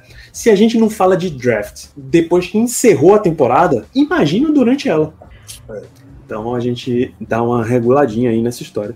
Ah, vamos, vamos voltar aqui para perguntas. Primeiro, o Felipe Morelli sempre surpreende com o Ricardo e o otimismo nas bold predictions. De fato, o Ricardo é uma visão muito mais otimista do que a gente tem. Não é só a memória de- dele, não. É, Jay Brickashaw Dantas, o que é que a gente acha de Juju não querer jogar no slot? Eu nem, nem tava sabendo disso aí, inclusive. Eu não acho que não seja ele que não queira jogar, eu acho que ele seja mais um Matt Canada que tenha planos pra botar o Juju mais aberto. Mas eventualmente acredito que ao longo da temporada sempre surge em algum momento. É, eventualmente, acho isso uma besteira hoje em dia na NFL, porque os ataques, as defesas, a gente vê nickels muito bem pagos pela liga justamente por conta disso. É, esses cornerbacks, é claro. É, porque os slots também se desenvolveram bastante. Tem jogador que é consagrado no slot. O Juju é um- pode vir a ser um deles. É, então não vejo, não vejo motivo para tirar o Juju dali. Eventualmente vai jogar no outside, vai ter aqueles testinhos, uma, duas semanas, mas depois, quando a temporada pegar no tranco, ele vai ficar no slot. É isso, cara. Já se ataca tanto com três wide receivers na liga hoje em dia que sair do slot, sair do outside já não é mais tanto sinônimo de status, saca? Exato. Exato. mano. Claypool saiu no sai muito no slot. Ibron saía, já, Najee Harris vai sair. Enfim, você vai, achar- você vai querer. Você não, é vai querer criar mismatch. O, slot tá ali pra poder criar mismatch. Se o Juju vai criar, ótimo. Se vai ser o Claypool vai criar, ótimo. Se vai ser o Johnson, ótimo. Seja lá quem for, ótimo que vai ficar no slot. Pra mim, bicho, essa questão de julgar, ah, tá no outside é melhor do que tá no slot e tal. Fora, fora a questão de quem é mais conservador, assim, que o meu wide receiver é número um, joga no, no outside e ele bate o melhor cornerback toda vez, e é isso que, que funciona. É Steelers e Eagles. A, a movimentaçãozinha que o Ben chama, ou já tá na hora do backyard football, né, de, de Ben Roethlisberger, ele aponta para Claypool de você vem mais para cá, você vai fazer essa rota aqui, porque ele já viu que quem ia estar em cima dele era o linebacker. Claypool se posiciona, faz a rota certinha, recebe a bola, touchdown, um abraço. Exato. É isso que a NFL hoje em dia, cara. Movimenta os caras pra, pra ter a melhor vantagem. Quanto, quanto touchdown a gente já tomou de é, Chris Hogan, de Julian Todos. Edelman, todo slot wide receiver, um monte de tight end posicionando em cima do linebacker nosso. É, foi a cena da, da década dos anos 2010 do- dos Steelers, isso aí. Tinha excelentes linebackers contra a corrida, mas na hora que precisava marcar, Cara, eu, eu- eu tenho, eu tenho trauma de lembrar do Timmons marcando o Edelman, sério. É. E final de conferência. Senhora. Ah, é. foi, tão, foi tão marcante, tão marcante pros caras que eles foram atrás de Shazier, o Devin Bush, pra ver se tinha um cara mais atlético ali que pudesse fazer as duas e parasse. John Boston, Mark Barron. Mas, mas Mike Barron é um retrato disso, né? O safety que virou linebacker era pra ele ser o cara da cobertura. Fiascaço. Era pra ele ser Fiascaço, bom, Não era. Fiascaço. Ah, eu, além de registrar aqui que Alexandre Dinés, que é ouvinte da gente há, há muito e muito tempo, ele acha que você tá, tá mandando um recado dizendo que você tá fininho, Germano. Rapaz, são os olhos dele, viu? Ainda, ainda bem que essa camisa é preta. Ainda bem. fininho, quem, fininho quem está é o nosso amigo Zé Brasiliano. Nosso Tá o quê, pô? Atleta. Não, Zé- é- Zé Nossa, é mais cara. do que um atleta, pô. É um triatleta. É um Iron Man. Os caras lá, do, os cara lá do grupo vieram pro carnaval aqui em Maceió, bicho.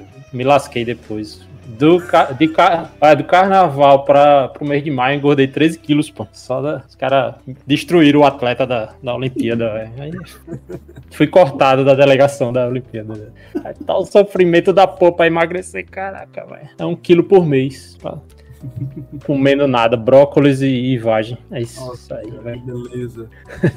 Beleza. Eu queria pedir para o telespectador. A gente deu os nossos episódios preferidos, nossos momentos preferidos. Eu queria que o telespectador aí desse também os momentos de vocês, pô.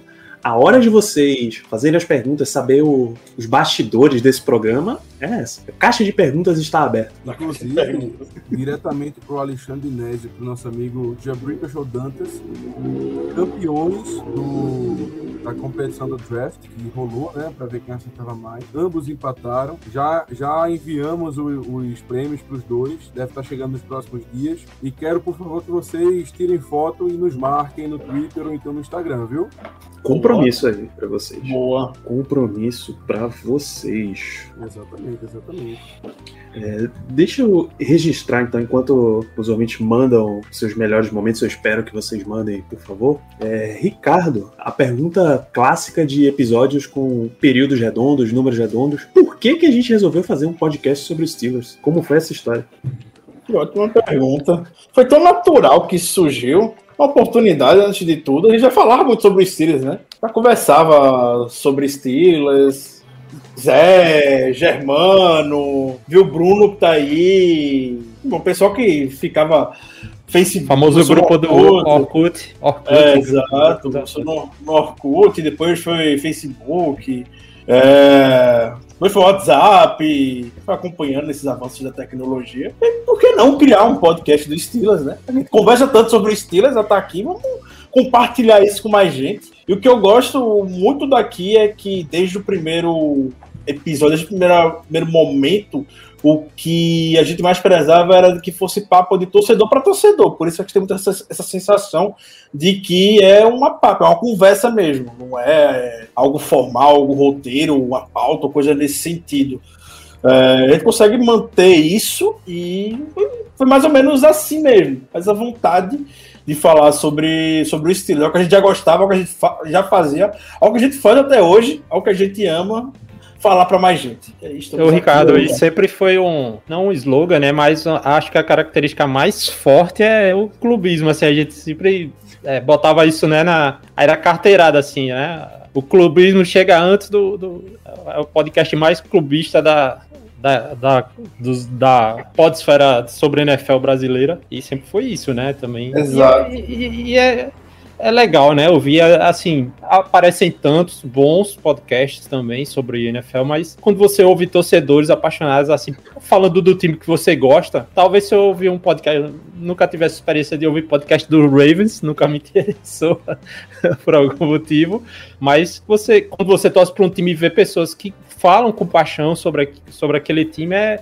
é, é gostoso de, de ouvir, né? Sempre foi isso, né? Eu, a, a, a mesma sensação, né, cara, a gente já até comentou, não só de gravar, mas de ouvir, né? Eu sempre gostei muito de ouvir os podcasts da, da- que a gente participava. Muito engraçado, muito informativo. Tem ah, informações assim que a gente. Não sei se vocês têm isso, Danilo, muito mais veterano em, em podcast que eu, o Ricardo participa de vários também, mas é, é tão, a, a gente ficar numa adrenalina tão grande gravando às vezes, é, por exemplo, quando era pós-jogos, que tinha coisa que se falava, que outra pessoa falava, que eu parecia que eu não tinha ouvido durante a gravação, e quando você, a gente ouve depois, aí é que parece que, que, que recebe aquela informação, assim, é, é uma experiência bastante. muito, é uma experiência bem in- intensa, assim, às vezes, gravar podcast. É, bicho, até antes disso, registrar aqui que Alexandre de Inés lembrou um momento clássico do programa, o conflito entre Germano e as máquinas. né? Tá aí Germano caindo de novo. Não, Já é não, eu não caí, não. Dessa Não. vez eu fui apenas. Eu não sei não, Gui. Foi, foi por um motivo muito justo e muito nobre. Eu fui apenas pegar uma água, porque o Ricardo, com a garrafinha dele, me deu muita vontade e eu não estava aguentando mais. Inclusive, bebam água, bebam água. Bebam água. Bebam água. Minha, ga- minha garrafinha não é amarela em vão. Tudo que minha mãe vê coisa amarela, ela compra pra mim. Ah, detalhe, um- uma, uma história de bastidores que eu acho que talvez a gente não tenha comentado muito no podcast é a relação dos pais de Ricardo com os Steelers. É muito engraçado. É É real. muito legal, É sério, real. é muito legal. Abraço meu pai, por sinal. Ele não tá vendo. Abraço. Não tô Grande vendo. abraço pro meu pai. É realmente uma parada que eu não esperava que, que eu fosse ver, assim, mas. Meu pai sa- tá saindo. Meu pai sabe com as coisas dos Steelers que eu tenho aqui. Ele usa, ele gosta de usar. Mas dê uma, dê uma palhinha para os ouvintes, Ricardo, de como é que é a, a relação dele com os Steelers. Indo pra, pra origem da história. Eu acredito que os meus pais, de forma geral, eles meio que pensaram que seria uma fase, né? Invenção desse menino gostar de futebol americano, menino desse tamanho, ver futebol, alguma coisa assim, futebol americano, que invenção, ficar vendo. E aí foi passando o tempo, isso não foi diminuindo, isso continuou existindo. Aí quando viram que não ia ser uma fase, aí abraçaram também. É, são curiosos a respeito do que, do que acontece. Questionam a respeito dos gritos aleatórios que eu dou aqui. Dei mais, hoje eu até me contei um pouco. As gritos aleatórios que não dá, não, não dá muito pra entender. É, tem vezes que eu tô gritando, nada ficou um silêncio, meu, ver se eu tô vivo, tá tudo bem, bate na porta. Então, é maravilhoso, é maravilhoso. E os comentários das notícias, né, que você recebe de vez em quando no WhatsApp. Boa lembrança. Quando sai aquela Boa notícia lembrança. no, no GE, né? No GE, quando sai no. No GE, sai lá no. Marido da Record, aquelas notícias, é- né? Exatamente. Sempre tá aqui em primeira mão pra mim. Desculpa pela minha mãe, essas notícias. É, muito bom, muito bom. Eu lembro muito das. Quando a gente, a gente fez isso poucas vezes, assim, infelizmente, né? Pra quem não sabe, uma boa parte dos integrantes do podcast aqui de Recife. E aí nós chamamos carinhosamente de, de a Meca dos Steelers aqui no Brasil. Tanto que o podcast é gravado no horário RRT, que é Recife Real Time. Então a gente já, já conseguimos ver alguns jogos juntos, né? Mas infelizmente não é uma coisa tão, tão frequente, ainda mais agora com a pandemia que foi impossível. Mas é uma coisa que a gente tem que retornar. Tem que fazer de novo. Recife Real Time é maravilhoso, maravilhoso. Real time. É, mas aí eu volto pro, pro antes de dizer que são programas bons de assistir porque a gente tem essa dose de clubismo, essa dose de torcida, mas pra mim o principal é que a gente faz isso com embasamento. Quando Ricardo dá uma parada, não, pô, não é possível que um wide receiver esteja fazendo um negócio desse. É porque ele sabe o histórico de 15 outros wide receivers no passado que o Steelers fez e não é assim que o Steelers opera. É, não é para o corte desse cara é inesperado porque a gente acompanha esse time há tanto tempo que a gente sabe que o time não opera assim. Nesse sentido, é muito bom pra gente que o Steelers seja um time tão conservador né, nos seus movimentos, porque a gente consegue razoavelmente prever o que vai acontecer, sabe? E quando vem uma coisa que a gente não espera, é melhor ainda porque a surpresa é maior ainda. Exato. Então, de clubismo e de embasamento, a gente consegue acompanhar e fazer um episódio muito melhor. O que a gente, se você olhar a duração até dos episódios, os primeiros episódios pós-jogo, assim, eram bem maiores. Porque a gente ligava, apertava o REC e soltava. Vai falando, vai falando, vai falando. Até a hora em que Caio, Caio, em duas palavras, o que você achou do jogo, beleza?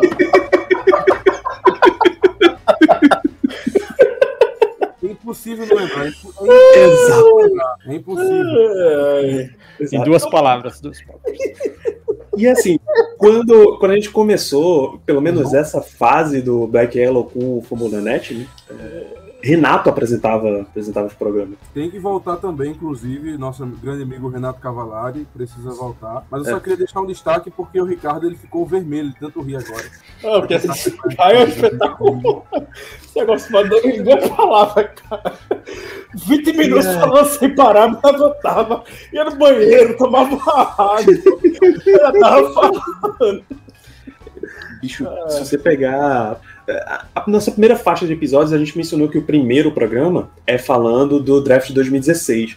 Mas aí, para não, pra não gravar um programa sobre draft e só voltar na pré-temporada, a gente foi aos pouquinhos ali soltando alguns programas analisando o elenco. E aí, bicho, quando a gente entra num, num específico, é Defensive Backs, em 2016 ainda. Irmão, esse programa é tão longo porque a gente chega no final do roster assim, a gente tá passando, sei lá, meia hora discutindo os efeitos pro Steelers, as vantagens de ter Ray Vinopal no elenco. Nunca esqueço do Ray Vinopal, nunca. Não, Marcante Ray Vinopal. Ouve, ouve a parada e pergunta, bicho, por que a gente fez isso? É- não é à toa que a gente nunca mais foi apresentar pro ouvinte setor a setor o elenco, porque a gente sabe que vai demorar horrores. É melhor dizer, olha, vamos falar de elenco? Vamos. Quarterback, Ben Roethlisberger, tá garantido. Próximo. Mason Rudolph, tá garantido. Próximo. A disputa do elenco é essa daqui. É, é Josh Dobbs contra Dwayne Haskins, beleza? Beleza. Aí essa disputa a gente analisa. Próximo. E assim a gente vai pegando os setores mais relevantes de discutir. Foi quando passou de Renato para mim e eu dei mais um tempinho de apresentação, apresentando o programa, é que eu comecei a colocar essa pauta nesse sentido de vamos para destaques positivos, destaques negativos, umas perguntas do ouvinte,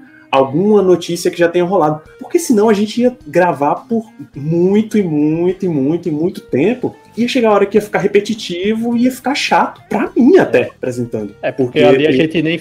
A gente não fazia análise, a gente parecia. Faz, a- a- não fazia, não, né? Nesse episódio específico, a gente fez scout do cara que já tá no time, pô. O cara já hoje- tá no time. A gente não precisa analisar, porque seria o interessante. Sei o que já, tá, já tava. entendeu? Foi- Eu fui, pes- eu fui Falou- pesquisar. 20 segundos do Rit Miller e do Vinopal falou 20 minutos. Eu fui pesquisar a carreira do Ray Opal agora. A primeira coisa que apareceu dele não foi a página na Wikipédia, foi a página do LinkedIn. Eu tô no perfil do Ray Opal aqui. Ele é, sei lá, assistente de gerente de projeto. É esse o É. ficou marcado. Não, e a, o, o que deixou, que se aposentou lá pra ser escritor, quem foi mesmo? Baron Batch? Baron- foi o Baron Betts, e foi. Foi o Baron era Pra ser, pra ser- Não, não, não. Batch foi pra ser pintor. Rashad né? Mendenhall aposentou pra Mendenhall. escrever. É, é, mas teve o. É, o é, também. O o Warrior. Mendenhall, Mendenhall é um dos redatores daquela série Ballers, Ballers, HBO. Pronto, achou na carreira, porque não- ele não curtia, dava pra ver claramente, assim, que ele era um cara que tinha as ferramentas, é, falando sério, ele tinha as ferramentas pra ser um bom jogador, mas ele não curtia estar ali, entendeu? A gente comentava muito isso, que ele marcava um TD, ninguém ia comemorar com ele, pô, na, na fazer aquela a, a festa. E assim, a gente é, sabe que teve jogadores que eram câncer de vestiário e tal, e, e, ele tinha essa vibe ruim, assim, de parecer que não, não tava querendo estar ali e tal. É, é fogo, porque jogador de futebol americano é, depende de muita coisa, às vezes é a família inteira do cara, né? A comunidade inteira do cara depende dele estar ali pra, pra poder ter uma chance na vida, e o cara tava se impressionando dessa forma. Mas o Menderhall foi. É assim, é engraçado, mas é uma. Ainda bem que ele se encontrou na, na vida aí em outra profissão. Porque a gente sabe que jogador de futebol, às vezes, o caminho, né? É ladeira abaixo. Verdade. Quer ver? Quer ver um que é, foi ladeira abaixo? Luiz Silva pede pra gente lembrar de Chamarco Thomas, o Toperinha. Tá, cara. Toperinha Chamarco Thomas. Não, Ele cadê é o Caio? burrinho. Cadê o Caio, pô? É. Ele é burrinho, burrinho. burrinho, é. Burrinho. e Principalmente pior, pela competição contra o agenciado Robert Golden, né? É. Que fim levou o Robert Golden? É o que eu falo do, do- do- da, da capacidade dos estilos, às vezes, de insistir, né? Porque, pô, Grande Robert Golden. Isso aí tinha cadeira cativa. Isso aí funcionário padrão, né? Funcionário padrão. É, lá da Mike Tomlin levou pra jantar tal, e o cara deve ser gente boa, né? Aquele funcionário boa. padrão, é, funcionário padrão. E o pior do, do, do chamar. Gente, a Mike Tomlin é um critério do, de scout dele, né, velho? Do cara ser o cara que ele leva pra, pra jantar. Ah, é standard, né? É, Não tem The Standard is the Standard pintado na À porta toa. do vestiário à toa, pô. À toa. É, não é. O, o engraçado aqui do Chamarco Thomas é que na época que ele foi draftado, enfim, né? A gente tinha o Polamalo e tal, então a gente olhou assim, poxa, o cara vai ser um Vai ser o. Vai ser. Ah, é, vai ser o segundo lá. É, a linha sucessória. Era o. foi o Clark e assim o cara, né? Foi ele. Era o Mike, Mi- era o Pro- Polamalo e o Ryan Clark, agora ele tem Mike Mitchell e Chamarco Thomas. É, é. Não, o o coisa. Thomas era uma esponjinha, que ele queria aprender tudo e tal. A gente ficou, poxa, esse cara aí e tal. Daqui a pouco, meu amigo. Não, O Marco não Thomas, sabia. o Steelers teve que ligar e desaposentar basicamente o Will Allen, desesperado, para não ter que contar com o Chamarco Thomas na temporada regular. Verdade, verdade. Quer ver, o, quer ver mais um na, no É nível como, é como férias? O Luiz Silva disse aqui, que é, o cara, o Robert Golden deve ter ido lá e, ah, não, eu limpo a piscina, eu corto a grama. Mike Tomlin, beleza, isso aí, é isso que eu valorizo. Tudo aí, tá? Segunda-feira vai lá no, no, no, no escritório, Pronto, é isso, essas coisas. Pô, tem uns caras que não tem explicação, a insistência, assim, do, a, a, a única explicação é essa, do formar o caráter do, do, do, do roster. Né, Germano? Tem explicação Big Day McCullers? Tem, tem. Big Game McClure tem, porque Então explique para Alexandre Dinés aqui. não existe outro ser humano do tamanho dele. Então não tem explicação. Tem, tem, com certeza. Você precisava de Um experimento. pra ficar no meio da linha, ocupar dois bloqueios, ocupar dois bloqueadores, botava ele. Ele podia não fazer qualquer outra coisa, mas pelo menos pra ocupar o espaço ele servia. Esse foi o Scout Madden, assim, né? O cara fez o Scout pelo, pelo stats mesmo lá do, negócio. Não, e o pior, Zé, eu juro Ah. pra você, eu juro pra você. Eu, o, o, o, Ordenou lá do- pelo peso e pela, pela altura. Ma- Quando é que foi que o Mac... quando, é, quando é a classe de, de draft do McCullers? Eu acho que é 2013, eu acho. É, Não, muito, pô, acho que não. É acho muito que mais recente. Eu também Acho acho que a gente já. 15. Bicho, Não, a gente é. não já viu o Day 2014. McCullers ser draftado, não? Ah, 2014. Errei por um ano. 2014. 2014 foi o primeiro Caraca. ano que eu assisti tape. Que eu assisti tempo tape, passa, não, que eu, eu fui ver prospecto. E eu juro pra você, não é brincadeira. Eu gostei do, do, do, do por uma única razão, porque ele era muito grande. Eu olhei assim e falei, rapaz, esse cara aqui vai servir como nose tackle pra alguma coisa. Ele era de Tennessee, eu lembro até hoje. E eu botei no meu primeiro mock ele e ele veio. Mas eu lembro, o McCluskey como prospecto em si era daqueles caras que tá muito bem ranqueado. Sei que ele foi escolhido na sexta rodada, no terceiro dia, mas em anos anteriores, quando ele surgiu na NCAA, era lá em cima. Tipo o Andrew Billings. Andrew Billings do mesmo jeito. Só que aí foi quando esses grandões foi deixando de ter um pouco mais de valor lá em cima. É porque o cara virou um, é, ele virou um outlier no, no college, né, velho? Que é, o Exato. físico ainda faz uma diferença muito grande, mas falta bola, né? Como a gente disse, falta bola né, na NFL. É verdade. É, a gente começou na década de 2000 a acompanhar, tinha lá o cara que era grande, é, a grande padrão na, na posição, cara, o, a Catota lá.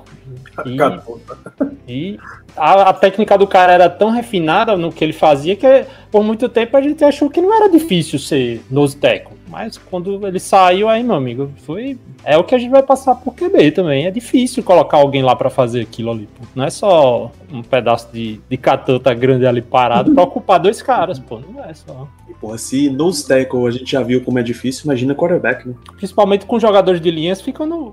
O esporte todo ficando mais atlético, né? Fica cada vez mais difícil também, não é? Não é só uma questão de, de empurrar e o mais forte. É também, né? Continua sendo, mas não é só empurrar e o mais forte lá vai ganhar. Tem atleticismo e com técnica. E depois que eu comecei a estudar educação física, né? Resolvi estudar de novo. Aí eu comecei a entender por que, que se faz aqueles testezinhos que parece que não tem sentido no, no, no pré-draft, né? Não é só físico, né? Que, que responde tudo, né? É um esporte que precisa de técnica. Que, que a galera diz que duelo de trincheira você pode estar contra o Hulk. Se você for mais baixo do que o Hulk no- na hora de ancorar, você provavelmente vai ganhar o confronto contra ele. Ah, é um ponto de massa, né? Você faz. Então, técnica faz completamente diferença. Tem uma, tem uma, uma mensagem do amigo aqui do Luiz Silva que também eu acho muito interessante. A dos apelidos. Real, porra. Fora burrinho, topeirinha, um dia- tem um cara, nosso glorioso velho Ramon, Véi Ramon. Raymond Ramon. Foster.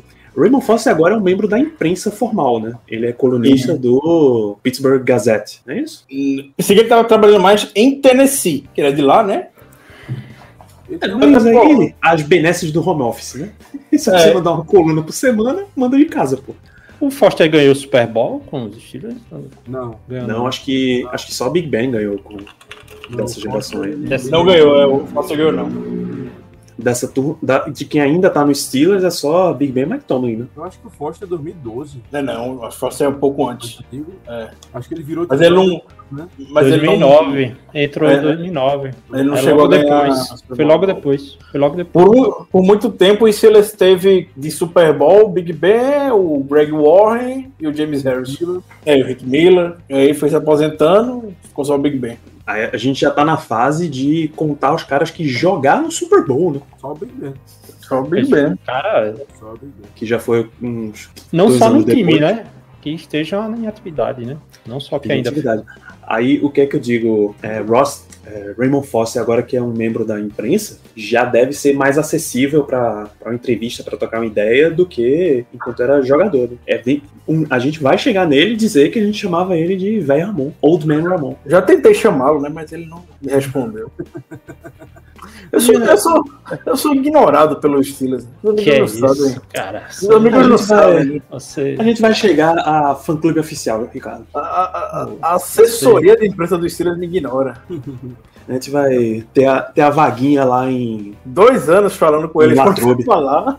Dois anos falando com eles quando tava lá e nem nadinha. Um grande abraço. Vai ter nossa vaguinha em Latrobe para cobrir a pré-temporada. Agora o melhor, o melhor Danilo, é o, é o nosso queridíssimo Sobrenatural de Almeida. Esse aí tem Sobrenatural de Almeida. Off-Walker. Se eu não estou enganado, o autor está aqui conosco hoje, o Zé Brasileiro. Não, foi eu não. Não. Foi o Ricardo. Foi eu. Foi o Ricardo. Ah. Foi eu. Não, foi o Ricardo. Ah, Eu, eu, eu, eu- eu, Ricardo. Ah, rapaz. Ah, não foi eu não. Ah, porque o Renato é da, é da expressão peidando arroz de felicidade.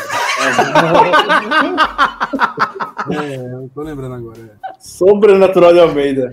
Sobrenatural de Almeida. aí, realmente, quando É o Ross Cockrell. Ei, dando- Peidando arroz de felicidade. É, realmente. realmente. É, pô, a gente já fez, já fez uma quantidade de coisas Como é? razoável. A expressão fantástica, como era a lapa de não sei o que, quem era que falava isso aí? É, é, Germano, né? É a- as famosas atribuições físicas que ele, que ele Claro, concede, claro. né? A lapa de homem. Uma lapa de homem. A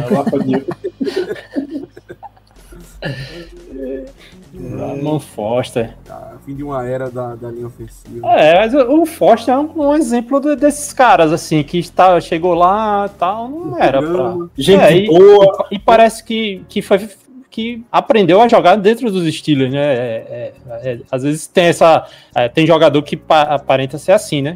Não era. E é que ele entrou na época que a linha dos Steelers era meio. Era complicada aquela época. Muito complicada. E agora a gente tá vendo não só outra geração, mas tem uma pergunta em algum lugar sobre a proteção do Big Ben. A gente confia que vai, que vai rodar. E assim, pelo menos os Steelers confia que vai funcionar. Porque são caras que eles já vêm vendo há um bom tempo ali de, de training camp, há um bom tempo de pré-temporada, treinando e tal, não exatamente jogando, porque não tem grande experiência deles ali, né? Então. Quem é o atual Douglas- treinador? Douglas Balestrin. É o é o Tony. Jogou aonde? New England Patriots. Ele foi campeão do Super Bowl. Como, como coach de. Ou foi jogador? Foi jogador, jogador. Mas como técnico, ele é a terceira geração de Chuck, basicamente, né? É, Quase terceira todo geração. mundo. Ah, ele foi Né? Ele foi assistir. aprendiz lá do. O cara antes dele. Quem era o cara antes dele, Ricardo? Era Sean Serrett? É, Sean Serrett. running back. Ah, sim. Sean Serrett. Pronto, Sean Serrett era assistente de Mike Munchak e Adrian Isso. Clem era assistente de Sean Serrett. Exato. Então a gente tá na terceira geração. Fazia o que o cara? Não, assim, é, fazia o que, que o assistente do assistente Fazia faz. assim. Cortava tape, basicamente. Ó, bicho, eu preciso das jogadas, todas as jogadas aí de Ah. Zack Banner pra ver. Basicamente Clem, esperar, esperava a oportunidade chegar. Tem que Aí, aí lá. o cara corta o tapezinho, bota, bota aquele holofote virtual em cima do cara, pra dizer, ó, é esse maluco aqui. E aí entregava o vídeo todo editado, né? com aquela apresentação do Windows Movie Maker. Zack Banner Highlights. Deve, deve Música manjar. Linkin, Linkin Park é o Ele fez, jo, jo, jogou futebol americano, tra, universidade, alguma universidade? Não. Você mexer no Adobe Premiere, pronto, é assistente aqui. né? é, É Ué. hoje, velho. Informática Quali- é o cara que faz Quality Assurance, automática. controle de qualidade do, do time. Essa, essa é a atribuição, editar tape. Trabalho ingrato, viu, editor? Trabalho ingrato. Tá aí o melhor editor do Brasil que não me deixa mentir. É isso, rapaz, que é isso. O Danilo sabe muito bem também que é um trabalho ingrato.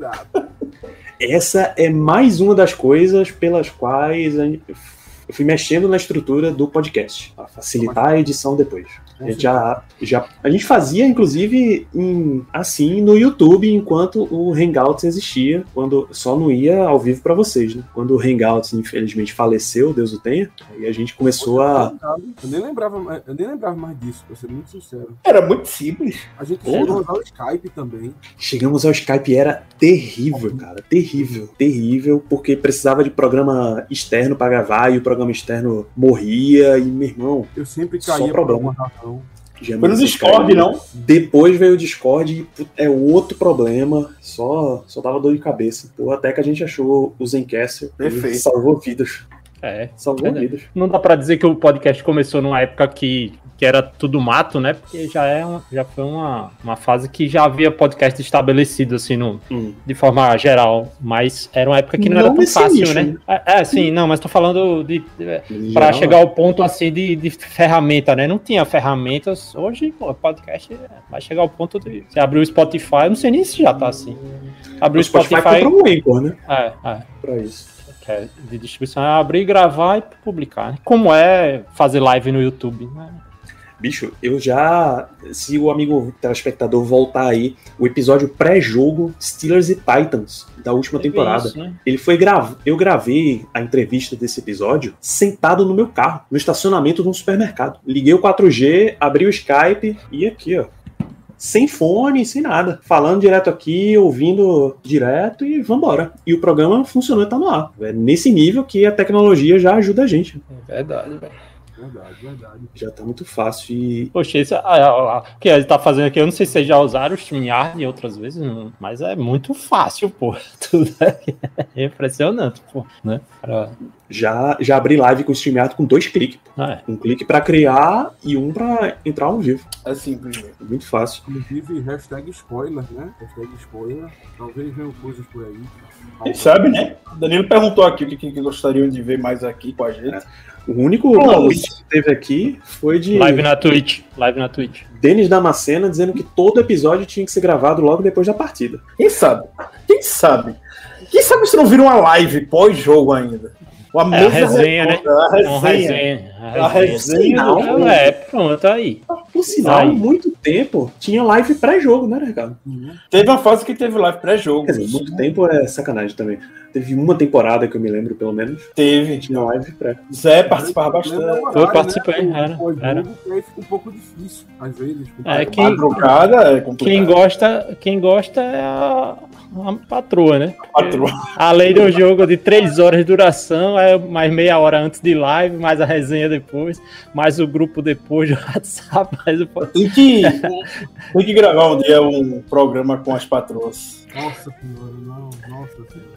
Que já é de lei. Domingos, domingos Ah, é. no final do ano já não tem o que fazer mais. Né? Sete anos já namorando. Já Ah. entendeu que entre setembro e janeiro, se o Steelers ajudar fevereiro, Não, cara, você tá tranquilo, eu que vou pra 17, exatamente o mesmo tempo de assistindo os Steelers. Ela nunca teve outro outra um domingo de paz no segundo semestre, nunca existiu esse domingo.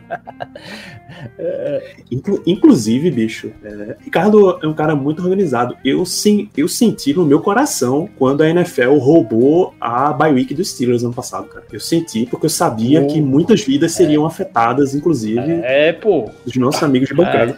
Puta que pariu, eu tinha marcado viagem. Quando o Silas teve bye week. Tinha marcado já. Nossa é o quê? A É, semana isolar. 8, né? Na semana 8, me isolar aqui na praia. Não, vamos, aniversário da patroa e tudo mais. Ia ser justamente no final da semana da patroa. Não, vamos. Então, né? Tem que mudar toda uma oito. programação. Tem que mudar toda uma programação. Aí foi. Acho, esperei chegar o Monday night pra poder ir voltar no domingo. Tá vendo aí? Quem nunca, Isso né? faz Eu- no, meu caso, no meu caso ainda foi um pouco pior, porque eu tava numa viagem pra Pipa. com- e naque, naquele fatídico jogo do Steelers e Patriots, no touchdown do Jesse James. Não. Hum, Olha de coisa triste. Eu Fora o episódio.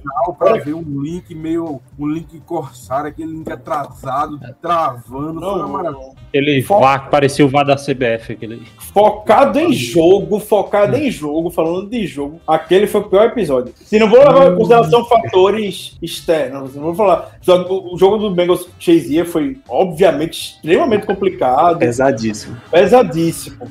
Assim, jogo jogado, derrota assim. Aquele pós-jogo contra o Pedro eu não queria nem gravar. E de um jeito, aquela derrota foi horrível. Aquele ali, aquele ali eu senti a felicidade saindo da minha alma, assim.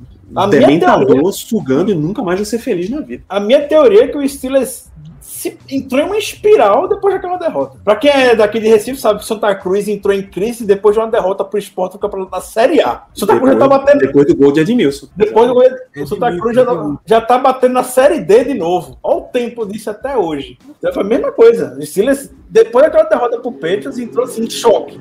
Choque total. Choque contra o Jaguars, choque nos playoffs contra o Browns, vários jogos entrando em choque até hoje. Só, infelizmente, só não tivemos um, um equivalente à, à fala do grafite, né, Ricardo? Quando o Santa, quando o Santa é, empata, ele perde. Quando o Santa perde, ele perde. Quando o Santa, quando o Santa ganha, ele perde também. Infelizmente, não tivemos esse equivalente. E se o Steelers vence aquele jogo, talvez o momento seria justamente o contrário que a gente estaria vivendo hoje. É, exatamente. jogo tem efeito de anos, anos, anos. A confiança abalou muita coisa em Pittsburgh. Pela maneira como ele foi. Não, aquele, a- aqueles playoffs, porra, era pra os Steelers receber o Titans, eu acho. Que era uma equipe num estágio completamente diferente de evolução. Então ia receber o Titans e aí certamente passaria, porque o Titans estava em outro estágio. Aí ia ver, deixar o Patriots se bater lá com o Jaguars e vir mais cansado. E aí ia ver, pô. Hum, Provavelmente ia ter outro confronto direto, né? É. Exato. É, o- foi o hoje não, hoje sim do, do, do Barrichello, né? Aquilo ali foi, viu? É, Hoje que é, não. é exatamente isso que você tá falando, né, Ricardo? Assim, moldou a carreira do Barrichello, assim, se a gente for fazer um paralelo àquela entregada que ele deu, que seria a primeira vitória, eu acho. E, e é dos Steelers, mudou. Ah, até hoje tá se capengando aí, no, Nossa, pela, maneira- pela maneira como aquele jogo se desenhou, é, Deus não gosta dos Steelers, não gosta que, da gente dos Steelers. Não gosta, porque a maneira mais maléfica que poderia ser foi aquele jogo, viu? Pior que passou a não gostar, né? Porque assim, se a gente. é, a os Steelers sempre foram aquele cara. ah, desde- historicamente, assim, não. Vai lá ganhar. É o time que ganha de 13 a 10. Dá jeito de ganhar jogos. é, sempre conseguia ganhar jogos. E de uma hora pra outra, assim, co- começou a ser o time que dava jeito de perder jogos, né? Não. Ah, já entregou. Isso é. A gente nos grupos, né, sempre fala, não. Perdeu. Tipo, tá ganhando de 28 a, a 10. O outro time faz 3 pontos. Perdeu o jogo. Perdeu, já Entregou, era. é, perdeu, Isso. já sabe. E a gente É sente, né, velho, que, que é o negócio que o time ia ah, a olhar pra baixo os jogadores. assim, Isso. Ele falando muito do ano passado, temporada, quando a gente começou a perder muita linguagem negativa no corpo dos caras mesmo. Os caras já ficam com a cabeça doidinha. O jogo contra É. o Titans, por exemplo, que a gente começou, atropelou o Titans no primeiro tempo e quase perdia. Foi abriu uma vantagem dessa, de sei lá contra a 10. Levou um touchdown, pronto. O momento foi todo do Titans. É. Os Le- Steelers- levar momento, assim, começar a ser atropelado demais, assim, não é que tá jogando mal e isso e tal. Teve Exato. momentos também, assim, mas de perder E mental, jogo E, mental. e naquele dia contra o Patriots, aquele jogo contra o Patriots, o Steelers jogou muito, Ah. jogou muito bem. Porque não era dia, não era pra. Era. Eu lembro, eu lembro claramente, claramente mesmo, de ter dito no nosso programa e na semana antes daquele jogo, eu acho que eu fiz participação no Patriotas, que é o maior podcast sobre o Patriots no Brasil, de ter dito, com todo respeito, se existe um momento para os Steelers ganhar do Patriots, é esse jogo. Zicou?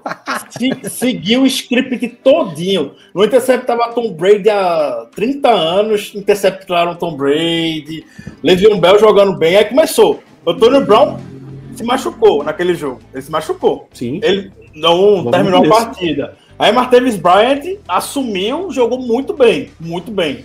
O time tava ganhando. Aí Tom Brady tem dois minutos, que é 20 anos para ele. Cruzou o, o campo todo do, do, do Heinz Field em pouco tempo, anotou lá o touchdown da virada. Silas pega a bola, faltando o quê? 40 segundos para acabar o jogo. Acham aquele passo para Juju. Juju corre 80 jardas. Heinz Field daquele jeito, pegando fogo, todo mundo. E tem um touchdown do Jesse James que tiram. Pronto, ali, ali acabou. É, Ali acabou. roubado. Ninguém, ninguém, assim. E, e tem um áudio, né? Da hora do desafio, Tomlin, Todd Haley, todo mundo assim, meio, o que, é que a gente vai fazer? Não sabia o que fazer. E aí? E agora? E agora? Não sei. Entrei em pane. Big Ben também. O pessoal entrou em pane. Entrou em pane, eu pude querer lançar uma slant no meio de três jogadores do, do, do Patriots para Eli Rodgers. Então, e me entrou em choque depois daquilo ali. Já a derrota foi.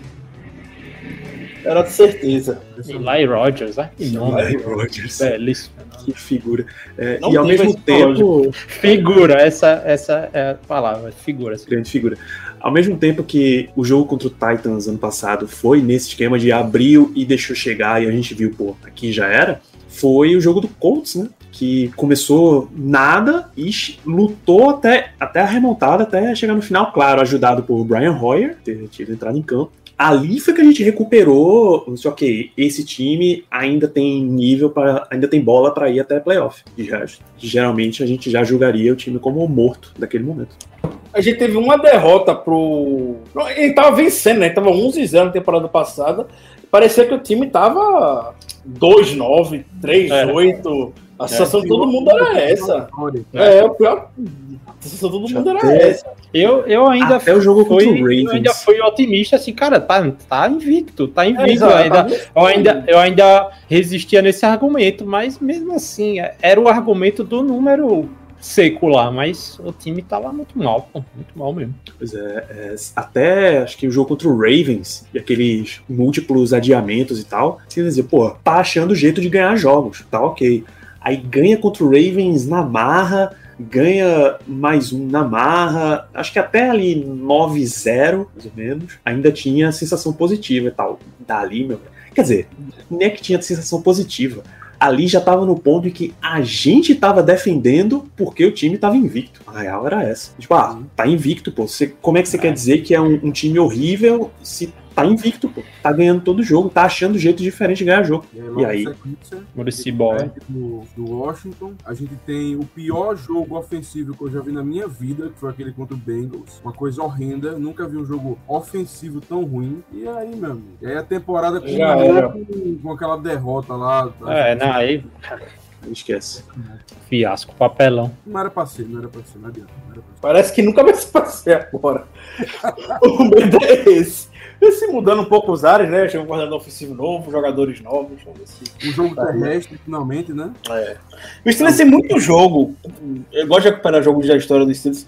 Que o Steelers jogou muito, muito bem perdeu. O Patriots é um exemplo de jogou muito, muito bem. Eu lembro de um Thursday Night. Foi de ação de graças contra o Ravens. Que foi um jogaço, um jogaço. O Le'Veon Bell fez um touchdown no no final do jogo, é, que ele perdeu o capacete, ele entrou sem capacete, basicamente, na end zone. E se não me engano, anularam até esse touchdown na hora. Acho que esse touchdown teve que mudar, porque na hora que o jogador perde o capacete, a jogada morre. E ele tava caindo pra end zone e a bola não tinha entrado ainda. E o Steelers jogou muito, muito bem naquele dia. É, Mas depois a gente conseguiu eventualmente entrar na end zone, não lembro com quem, mas a gente conseguiu entrar. E tem os dois pontos pra poder empatar o jogo. E aí a gente foi. Foi no final já isso, no menos de um minuto, mandou pro Emmanuel Sanders e o Emmanuel Sanders dropou o passe, que seria o do, o do empate. É, Eu lembro disso. Vagamente eu lembro. Foi um jogão, assim. É um jogo que fica meio perdido mesmo, mas que eu tenho na memória muito forte. O Ve- Everaldo Marques narrou aquele jogo, ele ficou chocado, assustadíssimo. O Le'Veon Bell, o capacete dele voando pelo contato que, que teve. Em contrapartida, um jogo que a gente jogou muito mal, mas que venceu e também tá na história, foi aquele contra o Chargers, né? Do Michael Vick, com a formação Wildcat do Sim. Bell. Eu, eu acho que aquela foi a decisão mais. é, como é que eu posso dizer assim? A, a decisão mais importante. Ousada. Não, mas a mais ousada, exatamente, do Mike Tomlin Ó, na história A dele. expre... Germano, Germano, Germano, aqui entre nós, entre nós e os espectadores, a expressão correta mesmo é a que o americano usa, é big balls. Tá, ok, Big Balls. É. Culhão, pô. É, É, o famoso ter aquilo roxo. Por quê? Aquela- Não existe. Aquela Aquilo não existe. sensacional. O, o Michael Vick era. Cara, Michael Vick foi o único quarterback que conseguiu anu- anular o Anthony Brown. Era um negócio assim impressionante. Era, ele, ele não conseguia fazer o cara jogar, ridículo. Ah, a gente teve outros aí. Todos que não eram o Big Ben, pô. Não, não, não, não, não. Todos, o Antônio Brown rendia com todos. Com o Michael Vick ele não conseguia ter 50 jardas. Era um negócio ridículo. E, e só rap- rapidinho sobre esse jogo de Steelers e Ravens, eu achei aqui, só para que todo mundo lembre, foi um, um jogo que o Mike Tomlin interferiu, podemos dizer. No Ah, o do- do retorno pezinho. do, do pezinho que ele dá aquele pulinho. Ah, Foi aquele jogo. Licença aí, Jacob. Era Aquele o jogo. Ja- Jacob Jones, não era Jacob Jones. Jacob Jones, ele mesmo. cá. Depois já foi Steelers, não fez Não nada. nada, nada. Não fez nada. Nada. Essa é uma das coisas mais inexplicáveis que eu já vi na minha Não, vida. tem explicação. Acho que o Jacob Jones foi jantar lá na casa do. Na casa do Mike Tomlin e cortou a grama, cara. Ou ficou, ah, bicho, tu quebra essa aí, você comprometeu daquela vez, e, mas não fez nada impressionante. Inclusive, a, a, a função de retornador era ingrata, assim, às vezes, por vezes, na, Verdade, neste time vital. Tinha- Tinha bons retornadores de punts, né? Chegava os Os caras que eram é, as estrelas lá, agora para retornar kickoff, cara, não, não sabe se, se era qualidade de jogador, se coordenação também ridícula, coordenação de special teams do- dos É Steelers. ridículo, não. É. Ridículo era pior da NFL, era o número 32 da NFL. É. É ridículo, mas não sei o que diabos existe Mike Tony que tem a política de que jogadores defensivos, por mais bons que estejam retornando, não podem, não, não são retornadores no Steelers, e que antigamente, isso hoje ainda bem que acabou, mas por um tempo na era Mike Tony, quem retornava chute era jogador pesadão, parrudão, era O Davenport, né? É, é o Davenport, Davenport já chegou a retornar. Ca- Kerry Davis era. Ninguém sabia a posição do cara, é fullback, running back, retornava também. Era esse cara pesadão pra kickoff. É Ninguém entendia muito Era bem. o, era o famoso. é, Era, retornava para não perder, assim. Exato. vamos garantir lá a, a de- começar na linha de 20. Era, era isso. Exato. E aí, acho que teve o Juju alguns anos atrás contra o Browns retornando kickoff. Antes daquele, eu não lembro, não faço a menor ideia como ter sido o touchdown de retorno do Steelers kickoff. Brown, né? Não é o que ele dá um, uma É pesada no capacete do, do jogador do Mas Brown. aí foi Foi punt. Foi punt. Eu acho que o último. Ah, foi punch, tá, tá. O último É. TD foi, foi, do, acho que foi do Brown, que ele dá uma invertida. A, a inversão, né? A Contra o inversão. Ah, a primeira contra o Titans. Cara, mas É, ali acho que foi o primeiro ano dele, né? Ele Foi, era primeiro Foi novato. o primeiro jogo dele. Foi a primeira jogada. Primeira Primeiro jogada dele. Jogada. toque dele. Exatamente. Acho que-. Foi aquele depois do Juju, e depois teve mais. Mas Jogada. punt a gente conseguia se manter, né? O Tony Holmes, por muito tempo, um bom retornador de punt. É um. um- é, o Holmes. É nesse sentido que o Zé falou, né? É, Sempre punts, um cara mais é. estrela. É, punt- tinha, era tranquilo. Não, punts é também tinha um conservadorismo, às vezes exagerado para retornar a punt. Botava lá, por exemplo, Mel Admore, quem era da época, lá para só fazer o fair catch. Era o retornador de fair catch. Mas vai, não vai, no, no momento do jogo, bota lá a maior estrela para retornar o punt e sair alguma coisa, né? É, Não era raro acontecer um- aquela jogada frenética assim, mas kickoff, cara, era burro. E pior que assim, a gente na, é, na- joga na mesma divisão, talvez do melhor time especiais da década, né? Que é o- os Ravens, né? E sempre era, pô, sempre era uma pisa, assim, de, de times especiais jogar contra o Ravens, pô. Fundamento básico, né? É uma fase do jogo, é um- uma equipe do jogo, não é uma jogada que você faz mal, é uma fase do jogo que você faz mal. É, realmente, Mike Tomlin aí, né? Eu tive calafrios Teimoso. agora nessa Teimoso. menção. É, o jogo que foi foi basicamente um duelo de special teams entre Justin Tucker, pro Ravens, e Josh Scooby pro Steelers, bicho. É, isso eu não lembro, não. Não lembro não disso. Eu, eu acho que eu lembro desse jogo. Calafrios. Eu lembro. Eu lembro, eu lembro, eu lembro. Infelizmente eu lembro. Não foi o jogo com o Michael Vick, que era que foi QB do Steelers também? É provável, foi aquele ano todo Eu foi errado, foi o Michael Vick que foi QB do Steelers naquele dia. tudo errado, ainda e contra todas as expectativas, ainda chegou no final com a possibilidade de ganhar, pô. Chegou. Mas aí a gente deu a bola pro Ravens e aí quando a gente viu assim. Passou do meio campo, Passou do meu campo, esquece. Esquece. Tchau, tchau. esquece. Pode ser onde for, bicho. Pode ser onde for.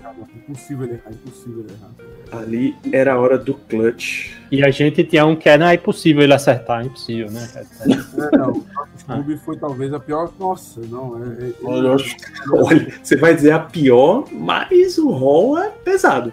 que. Não, Não, não, mas era o pior mesmo. Mas era o pior mesmo. Ah, mas eu Eu acho que o desempenho em campo foi Não, pior. eu acho que era o pior kicker. A gente tinha bons Não, não. kickers que entravam O em jogador. ruins. É. O jogador, bicho, que eu já vi com a camisa dos Steelers. Aí, Esse era cruel, pô. Esse era Aí cruel. era uma. aí eu não sei dizer. Já vi coisas. Você pode ter cara, jogadas. Fazer de fair-catch com jogos, capacete, essas coisas. Aquele cara que realmente teve muito tempo, teve muitos snaps, aí pode ser.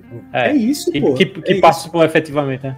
Porque você já, a gente já teve cara ruim, sei lá. Mark Barron foi horrível pro Steelers. Mas Não, você não sabia mais ou menos. O, não tem como comparar, pô. Não, A, a responsabilidade nos pés de Josh Scooby foi muito pior, pô. Não, se a gente pior. for lembrar das, das linhas ofensivas mais antigas, aí talvez com certeza a gente ache um cara pior. Assim, não, mas nos últimos 10 É. anos aí realmente não tem o que discutir, não. Foca em, em cinco na O era wide podcast. receiver né? ruim também. O wide receiver ruim também.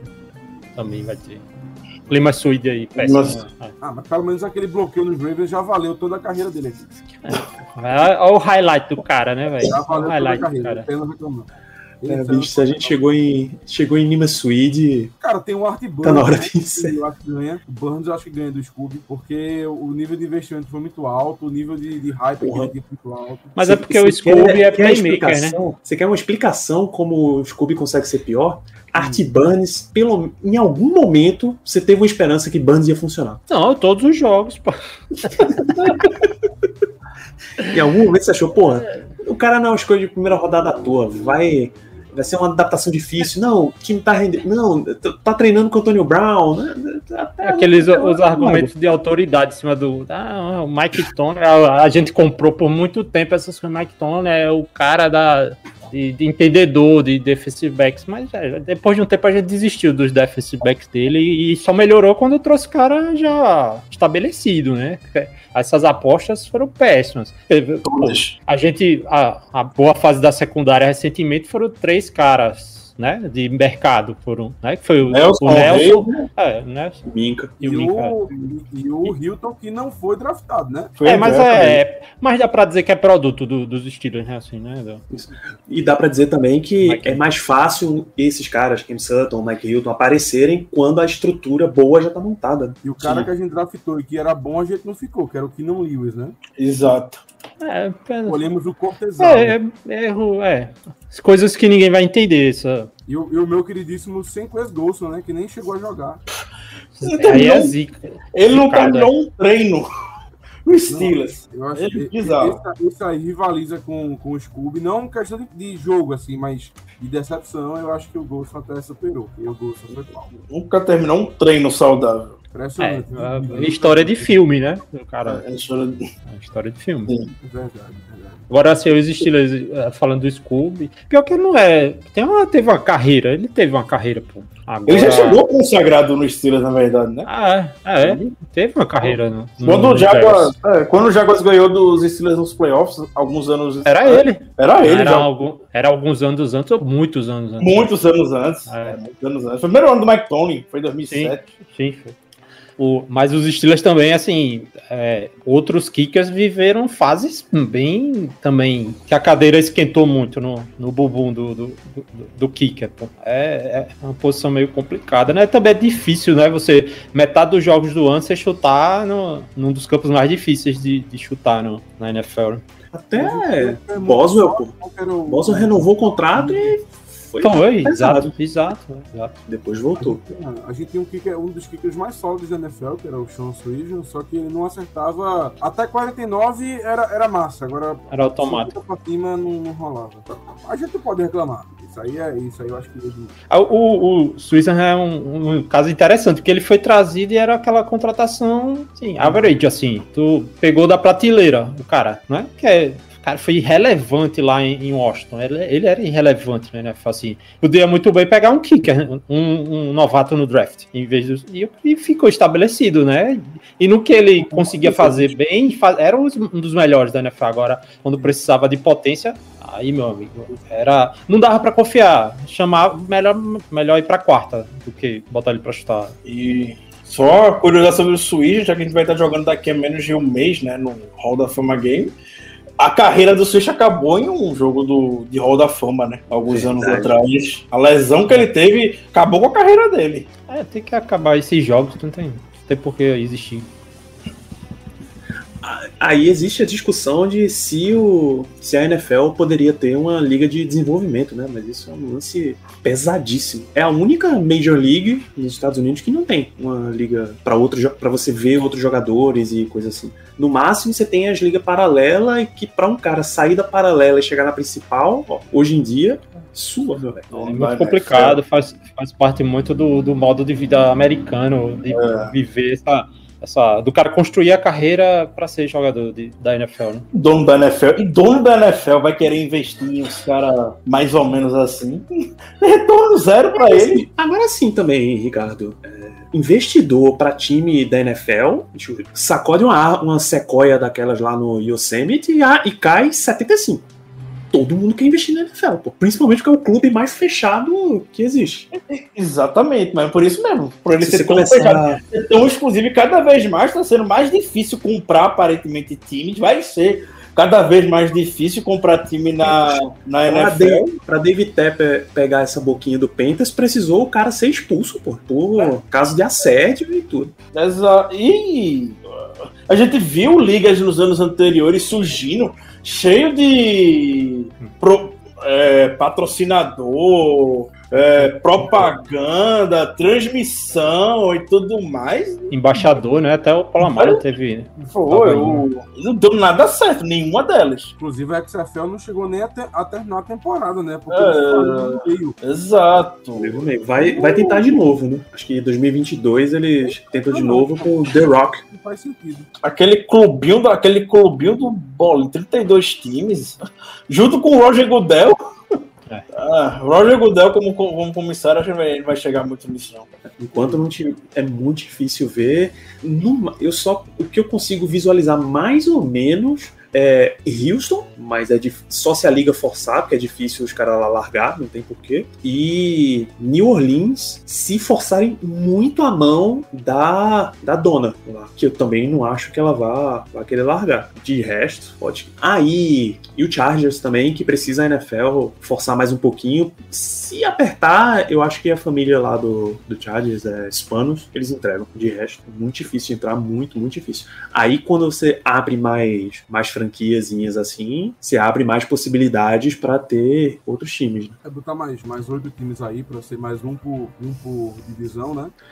Rapaz, Germano, não pense muito não, porque eu acho que rola. Não, eu acho que vai É, acontecer. mas acho que a preocupação é também a qualidade do entretenimento, assim, de cair demais, assim. De entendeu? diluir talento. Não, de É, fato, de- o é. talento dilui. Mas eu acho que eles A fazem. NFL tem uma- 40 uma- QBs hoje, pra ter 40 QBs starters, Não tem fazendo 32? A gente É. tá talvez, nos últimos, sei lá, eu vou chutar aqui, mas nos últimos, nos últimos 20 anos, nos últimos 20 anos, eu acho que eu posso dizer que essa é a melhor época de quarterback da NFL. Não tô dizendo que tem 32 caras alto Mas, nível, mas, é, mas Germano, o que acontece? Não precisa ter bons Q- é, QBs, precisa ter estrelas, entendeu? Assim, é, já teve. Acho que você. Acho que tentam estão indo embora, pô. E repor É. esses caras é, É, é fumo. Depois, vê, vê como ficou a NFL depois que saiu você- quase de uma vez. Bota- É, Damarino, Joe Montana, Joe Elway, Jim Kelly. Esses caras saíram quase todos de uma vez. porque você botar um é, fenômenos tipo como o Green Bay Packers, né? Um, um- uma franquia no meio do nada lá, no, no meio de pasto, é, tem muita, tem muita não vai funcionar de novo, velho. Entendeu? Assim, vai botar um- uma franquia lá na Dakota do Norte e tal. Um bicho. Sem sem, ídolo, sem ídolo, sem história, sem, sem TV, sem mercado local, sem nada. Exato. Não funciona. Aí você vai botar mais um em Nova York.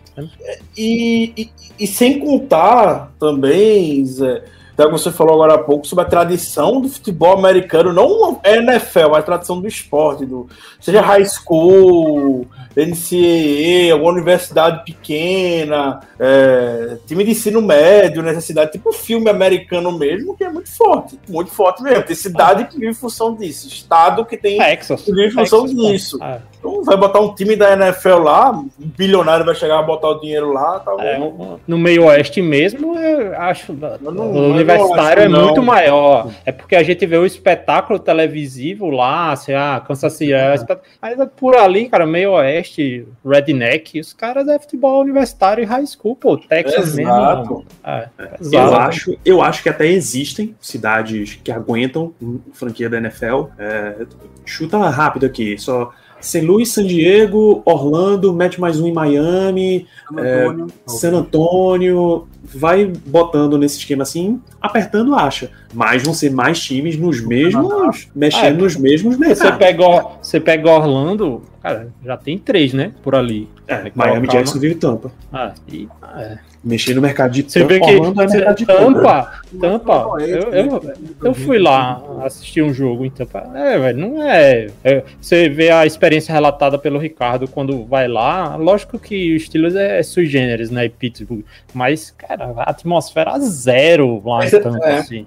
A atmosfera zero de, de tudo. É igual o jogo do Orlando Magic, né? Que é como se fosse um filme lá. Você vai no cinema assistir, a torcida não comemora, sexta, faz nada. Na televisão parece ser bonito, mas a atmosfera é zero. Aí você vai criar mais um e aquela. É isso que eu tô falando. Vai faltar estrelas, pô, pra subir o mercado. É, é um, é um espetáculo de entretenimento de- que é visto por bilhões de pessoas que precisam de estrelas, velho. Isso é, Ah, é ah. Star System, é como filme americano. Você assiste o filme do The Rock, pô. Ainda mais, ainda mais com jogadores quase hoje escolhendo onde querem jogar, forçando pra sair, Ah, tudo mais.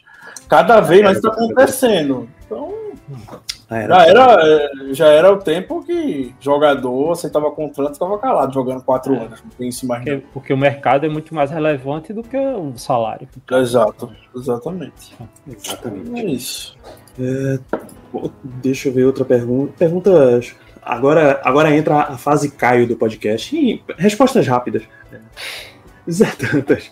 Expectativa de ataque com muita movimentação para Snap esse ano, agora que Matt Canada é o, o coordenador? Sim, Sim. sim, sim.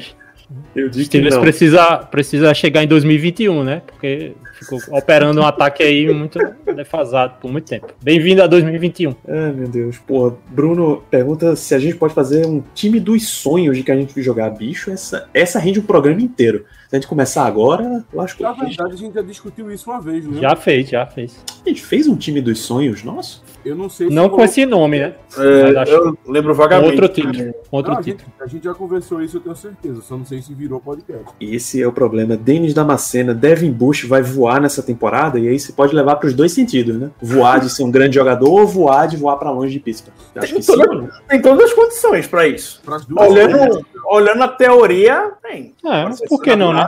Na prática, não sei, não sei, né? Mas na teoria eu acredito que sim. Jogar uma defesa muito bem ajustada. Perfeita pra ele. É, e Leonardo Biller, a secundária vai cair muito de nível, agora que a gente perdeu dois titulares, né? Rapaz, é uma boa pergunta. Ótima pergunta, inclusive. A gente não sabe, a gente, a gente não, não sabe exatamente quem vai ser o terceiro cornerback, né? Porque o Joe Hayden tá ali como número um, o Cameron Santa com certeza vai ser o número dois, e o terceiro tá entre o Justin Lane e o favorito, ao que parece, que é o James Pierre, mas a gente não tem confiança nenhuma nos dois. É, Ou seja, a gente já sabe quem é o titular, né? A gente sabe que é James Pierre o titular, porque sim. esse é o Steelers. Meu menino. A vaga é dele para perder nesse momento, como já Eu foi acho- de, de Lane. Meu agenciado. a cara do Zé. Já ouvi isso antes. Já ouvi isso antes. Um déjà vu. Um déjà vu. Ah, a minha Eu única, confundi com isso antes. Já ouvi isso antes. meu único ponto sobre a secundária, a gente tá uma lesão de ser uma tragédia. Pronto. Já sabe, já sabe. Aí, Já sabe o que vai acontecer. Já É, uma lesão de uma tragédia na posição. Essa é a hora de Joe Hayden ir buscar uma proteção extra aí, jogar com um patuazinho amarrado, pedir uma... Joe Hayden vai ser chinelinho a boa. semana igual ao Big Ben. Não vai treinar. Igualzinho ao Big Ben. Não vai treinar nenhum não. dia. Joe Hayden. Pra não ter risco nenhum. Ele sai de campo, mergulham ele naquela máquina de recuperação do Dragon Ball Z, aquela de freezer, Exato. tempo d'água com a levar ele máscarazinha. pra máquina de raio-x, pelo Santo Cristo. É o quê, rapaz? A máquina de raio-x lá de Oakland. No jogo contra o Raiders que fizeram um raio-x lá do Big Ben. Ele saiu e não voltou mais. É. Não, a culpa era o raio. Aí na semana seguinte, oxê, não tem lesão mais não, é? O que foi? Não, porque a máquina de raio-x não funcionou, a gente não quis arriscar. É, amigo. Esse é o primeiro mundo, é. Steelers. Bom, gente, se a gente, se a gente já passou aqui em- por Lima Swede, pela máquina de raio-x e por Sean Swish. Sobrenatural de Almeida, eu acho que a gente pode partir para as famosas considerações finais, que é outra das tradições desse programa. Zé Brasiliano, eu começo por você. Muitíssimo obrigado pela sua presença nesse programa especial. Em duas palavras só. Por aí, aproximadamente isso. Porra, bicho, até duas horas e tanto. Fiquei feliz aqui de participar com vocês. Pretendo voltar, pretendo voltar mesmo. Só fiquei triste por um, por um, um aspecto. Meu amigo Caio não tá, não tá presente, mas Grande- vou, procurar, vou procurá-lo aí nas redes sociais para trocar uma ideia com ele de forma efusiva. Valeu mesmo. Ricardo, é fera. Germano, cadê você lá no balcão? Pô, você- É, Disse que apareceu lá, porra, porra. Tem que falar com você no balcão. Danilo sempre é essa voz que está sempre muito presente, muito, muito, muito forte. Então, valeu mesmo aí. Muito massa participar, lembrar de bons momentos e vamos esperar que os Steelers dê menos dor de cabeça do que deu nas últimas temporadas. Valeu mesmo, ligado. A casa é sua, Zé. É nem. Valeu. Exatamente. Toda vez que pintar o link, estamos começando a gravação, você pode entrar que não é. Bora, bora, Não, bora alinhar a resenha aí, pô. Resenha Resenha pós-jogo. é. Vou levar isso pra frente. Só não pode demorar quatro horas de resenha, que aí, velho, me lasco. Valeu, valeu, Todo mundo tem valeu. Zé. Germano Coutinho, dê a sua despedida para nosso para nossa audiência e suas considerações finais. É isso. É, assim como comentamos no início do programa, os cinco anos de podcast passaram muito rápido. Esse podcast também é, passou bem rápido, quase duas horas e meia da gente conversando besteira com vocês, conversando papoca. Mas valeu a pena demais, é isso. E, por favor, aos ouvintes, aos telespectadores, sempre que puderem, nos mandem mensagem no Twitter, Instagram. Comentem o que, é que vocês acham dos programas, o que, que a gente pode melhorar, o que, que vocês gostaram, o que, que não gostaram. Porque, como a gente sempre fala, a gente sempre repete, nós fazemos isso aqui pra você. Claro que a gente se diverte gravando, é uma, é uma reunião de verdadeiros, de verdadeiros amigos para falar dos estilos e torcedores. A gente utiliza isso como meio com a terapia, como uma- um momento para desopilar, mas a gente, no final das contas, faz isso realmente para você, tá? Então é isso. Muito obrigado aí por esses cinco anos e que venham mais cinco, no mínimo. Germano, eu não vou mentir pra você não, bicho. Essa declaração que eu vou dar pode até soar polêmica, mas eu não faço isso pelos ouvintes não, cara. Eu faço por mim, eu faço por vocês. Eu nem, eu nem olho pra saber quantas pessoas estão ouvindo, se estão ouvindo e tal. É, resposta de ouvinte é um bônus fantástico. assim. Não tem preço saber que tá aqui há duas horas e meia, eu tô mandando mensagem que curte, mensagem positiva, melhora e tal é maravilhoso. No fim das contas, eu faço porque é muito divertido. Nem, eu nem olho quanto de audiência isso tá dando. Eu mando audiência pra vocês porque eu sei que, que é uma parada maneira. É muito mais positivo. É, é esse ponto que você terminou que é o essencial. É, é gostoso de fazer, a gente diverte fazendo, é terapêutico Tranquila. fazer isso aqui. Porra, a gente passou por um ponto desse programa, neste, nessa gravação aqui, que a gente disse. Eu senti como se eu nunca mais fosse ser feliz de novo. Aquela derrota, aquela derrota a felicidade foi sugada na minha alma. Mas gravando os podcasts, a gente foi. Toda vez que a gente aperta o REC, um pouquinho da paixão pelo time vai retornando. Assim, não, é, não é à toa que eu tô vestindo a nossa camisa, que tem uma camisa dos Steelers aqui, tem uma camiseta comemorativa, tem uma Terrible Towel, tem um, tem um quadro da recepção de Santônio Holmes aqui na minha mesa, sabe? É nesse. É por isso que, gente- que eu faço, pelo menos, programa. Vou até, vou até pegar o quadro, peraí. Ficamos curiosos agora. Vou exibir agora o, é, do amigo Bruno Black ela terapia do torcedor do Steelers. É isso mesmo. Pô, massa, Espetacular. massa, massa mesmo. É nesse sentido, é nesse nível de. Por esse nível de paixão que, que a gente faz esse programa, pô. Não é porque 10 pessoas, 15 pessoas, 50 pessoas estão ouvindo, não. Isso é um bônus maneiro, mas é realmente porque é gostoso de fazer o programa. Justíssimo, justíssimo, justíssimo. Não é, não é à toa, inclusive, que a gente tem dois pod... dois não, pô, três podcasts por semana, que a gente já fez cinco na mesma semana e continua dando apertando mais um pouquinho aqui, dando jeito e inventando pra fazer mais, pô, porque é realmente um negócio gostoso de fazer. Divertido, isso é verdade. E E aí? é é tão especial comemorar cinco anos desse programa. Sim. E Ricardo Rezende, por favor, dê, a- dê as suas duas palavras aí de considerações. Não sei tão duas palavras como se fosse do amigo Caio. Serei mais breve. É, puxando até isso que o Danilo falou no final, eu nunca vou esquecer no primeiro episódio, quando eu tava preparando, estudando aqui, perguntando que se alguém ia ouvir ou não. Será que alguém vai ouvir isso, fora a gente mesmo? E aí, mais ou menos, chegou na conclusão daqui a gente fazer um programa do Steelers, um podcast do Steelers, e torcedor para torcedor, e encarar esse momento como se fosse terapêutico mesmo, como se fosse um momento nosso, um momento a gente conversar sobre algo que a gente gosta de fazer. Se juntar mais gente, que ótimo, ótimo, ótimo, ótimo. Maravilha. E felizmente a gente conseguiu juntar, conseguiu ter pessoal que nos acompanha há muitos anos. O Alexandre, o Gibrico Show Dantas, o Bruno acompanha há muitos anos, o Leonardo acompanha a gente há anos, o Luiz, que estava mais cedo aqui, o Luiz Silva também acompanha há anos. A gente sabe, a gente acaba convivendo muito com, com- vocês no Twitter, as perguntas que vão chegando, tem um grupo do WhatsApp onde a gente interage. Então, se forma uma verdadeira comunidade. Acho que era esse o nosso objetivo no primeiro, primeiro momento e eu fico bem, bem feliz mesmo que a gente hoje tá com esse momento, tá com essa, tá com isso forte na gente. Que talvez não seja o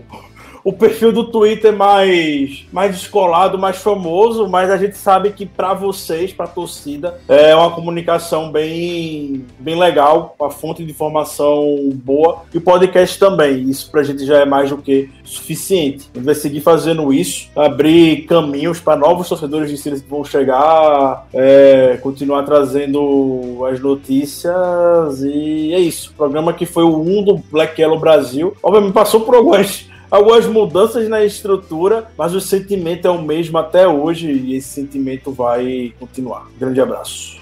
Eu, eu abri aqui a, a página de, de DM no Twitter, minha com, com o Ricardo no Black Yellow, que, como ele já declarou, o Black Yellow é o Twitter pessoal dele, basicamente. E é significativo que essas pessoas estejam aqui, porque são quatro das cinco que estavam marcadas pro piloto deste podcast. Na forma que a gente conhece hoje. Que era exatamente Ricardo, Germano, Zé, tem inclusive a, a ressalva aqui Zé sempre pode, só falta arrumar uma desculpa pra ele ter a liberação pra gravar.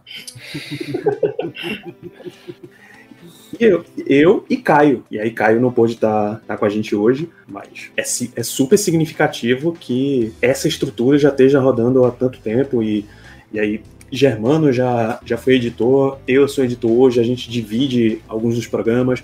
Ricardo já apresentou o programa, Renato já apresentou o programa por muito tempo. Hoje essa função está comigo. É, e aí, Caio já passou por aqui. Hoje a gente tem. é, hoje, geralmente, o programa estamos com Ricardo Germano, às vezes Melina e eu, mas a gente já teve Caio, já teve Paulo de Tarso, a gente teve Matheus, já teve Gabriel passando por aqui, O Kaique.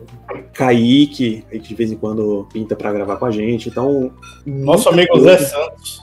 José Santos, é verdade. Por, por um bom tempo Nosso amigo participou Zé também. Santos. É, então, saudades.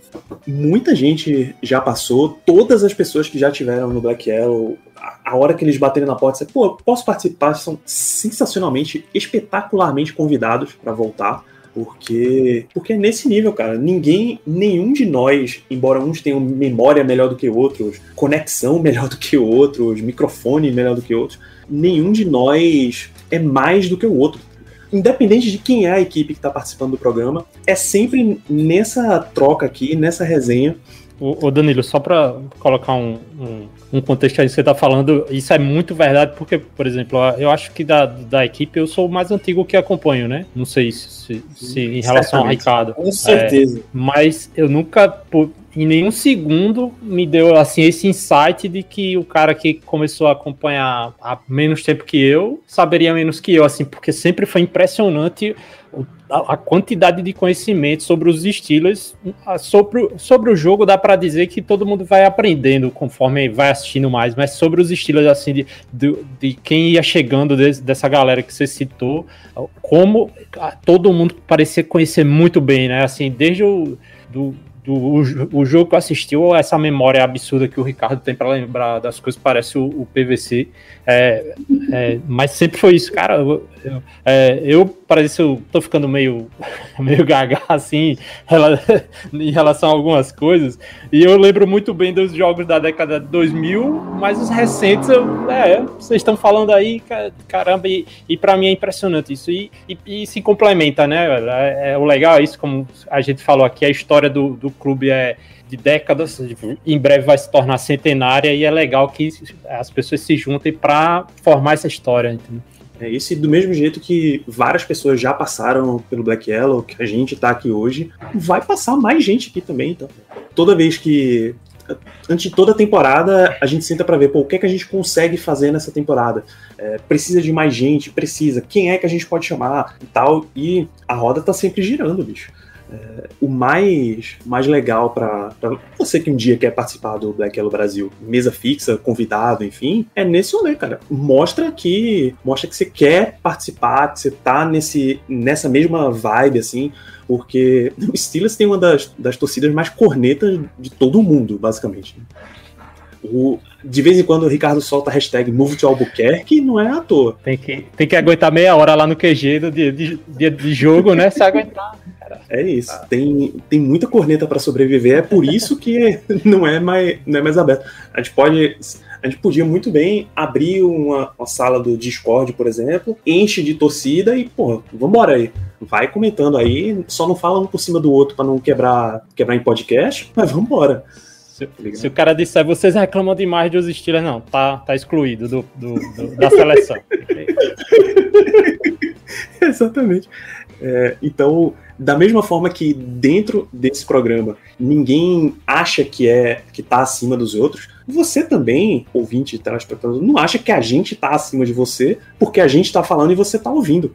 É, a internet, como ela é construída hoje, é para ser essa via de mão dupla, tá ligado? E comunidade, essa é uma, tem uma expressão que eu venho usando recentemente, que é muito forte comunidades não se constrói com uma pessoa, não se constrói com um grupinho pequeno, são vários grupos, são várias visões, e aí, enquanto eles estiverem interagindo, estiverem trabalhando em conjunto, aí você vai vendo as comunidades se expandindo, tanto em quantidade quanto em qualidade, sabe? É por isso que é, é por isso que é tão gostoso fazer esse programa, porque vocês a gente sabe a qualidade que a gente está fazendo e a gente sabe que vai ser sempre alimentado com mais. Essa, essa é a grande lição aí de cinco anos de programa. A gente faz porque é gostoso demais. Demais.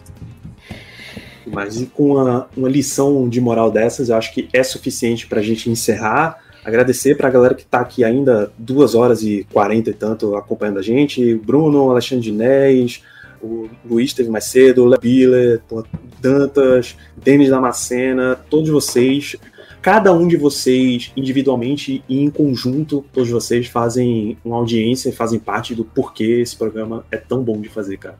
Muitíssimo obrigado a todos vocês. A gente, agora que a temporada tá mais perto do que longe de chegar, né? Training Camp tá logo ali, então agora que a gente vai começar a pisar no acelerador aí para a cobertura de Steelers. Então nos vemos muito em breve e nos veremos muito ainda em 2021. Um grandíssimo abraço para todos vocês.